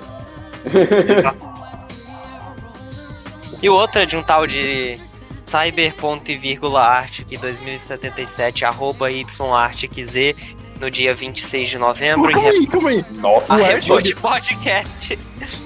O, Ele o Arctic, falou- ele faz um- referência a mim. O Arctic, ele faz referência a mim na arroba dele. Arctic é meu maior fã, tá ligado? Meu Sempre Deus. soube. Que referência a você eu tenho no meu nome? Ah, o Z. Puta que pariu. O Arctic é o Rico de Kingdom Hearts 1. Ele só não demonstra. Eu tô Exato. vendo muito, muito Arctic mudando a roupa só pra tirar os erros. Esse tal de arte que aí falou nenhum, tem God Taste, e considerando o nome, a foto dele, eu, eu, eu acho que ele tá certo. Considerando que o nome dele tem Cyber em 2077, Considerando que tem ponto e vírgula, que ele usa Considerando, considerando que é um dos Então- meus fãs, considerando que é um dos meus fãs mais Ah, não, fiéis, tá cala a ligado? Que colocou até não, Z no arroba. Então eu acho que ele. Assim, eu queria falar que tá certo, mas ele não tá, tá ligado? Infelizmente. Tipo, o cara pode ser meu fã, mas eu não vou passar a mão na cabeça, tá ligado?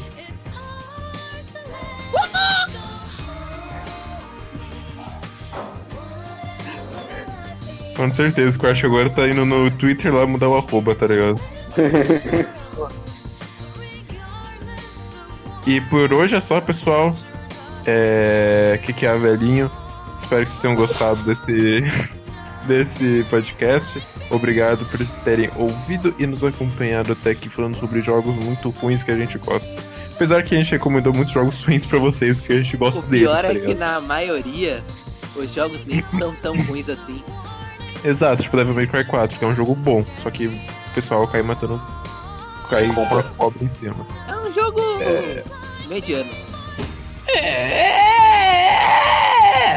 Bom eu não Mas- Enfim, Mas não acho Enfim, ruim. é isso. até o próximo episódio.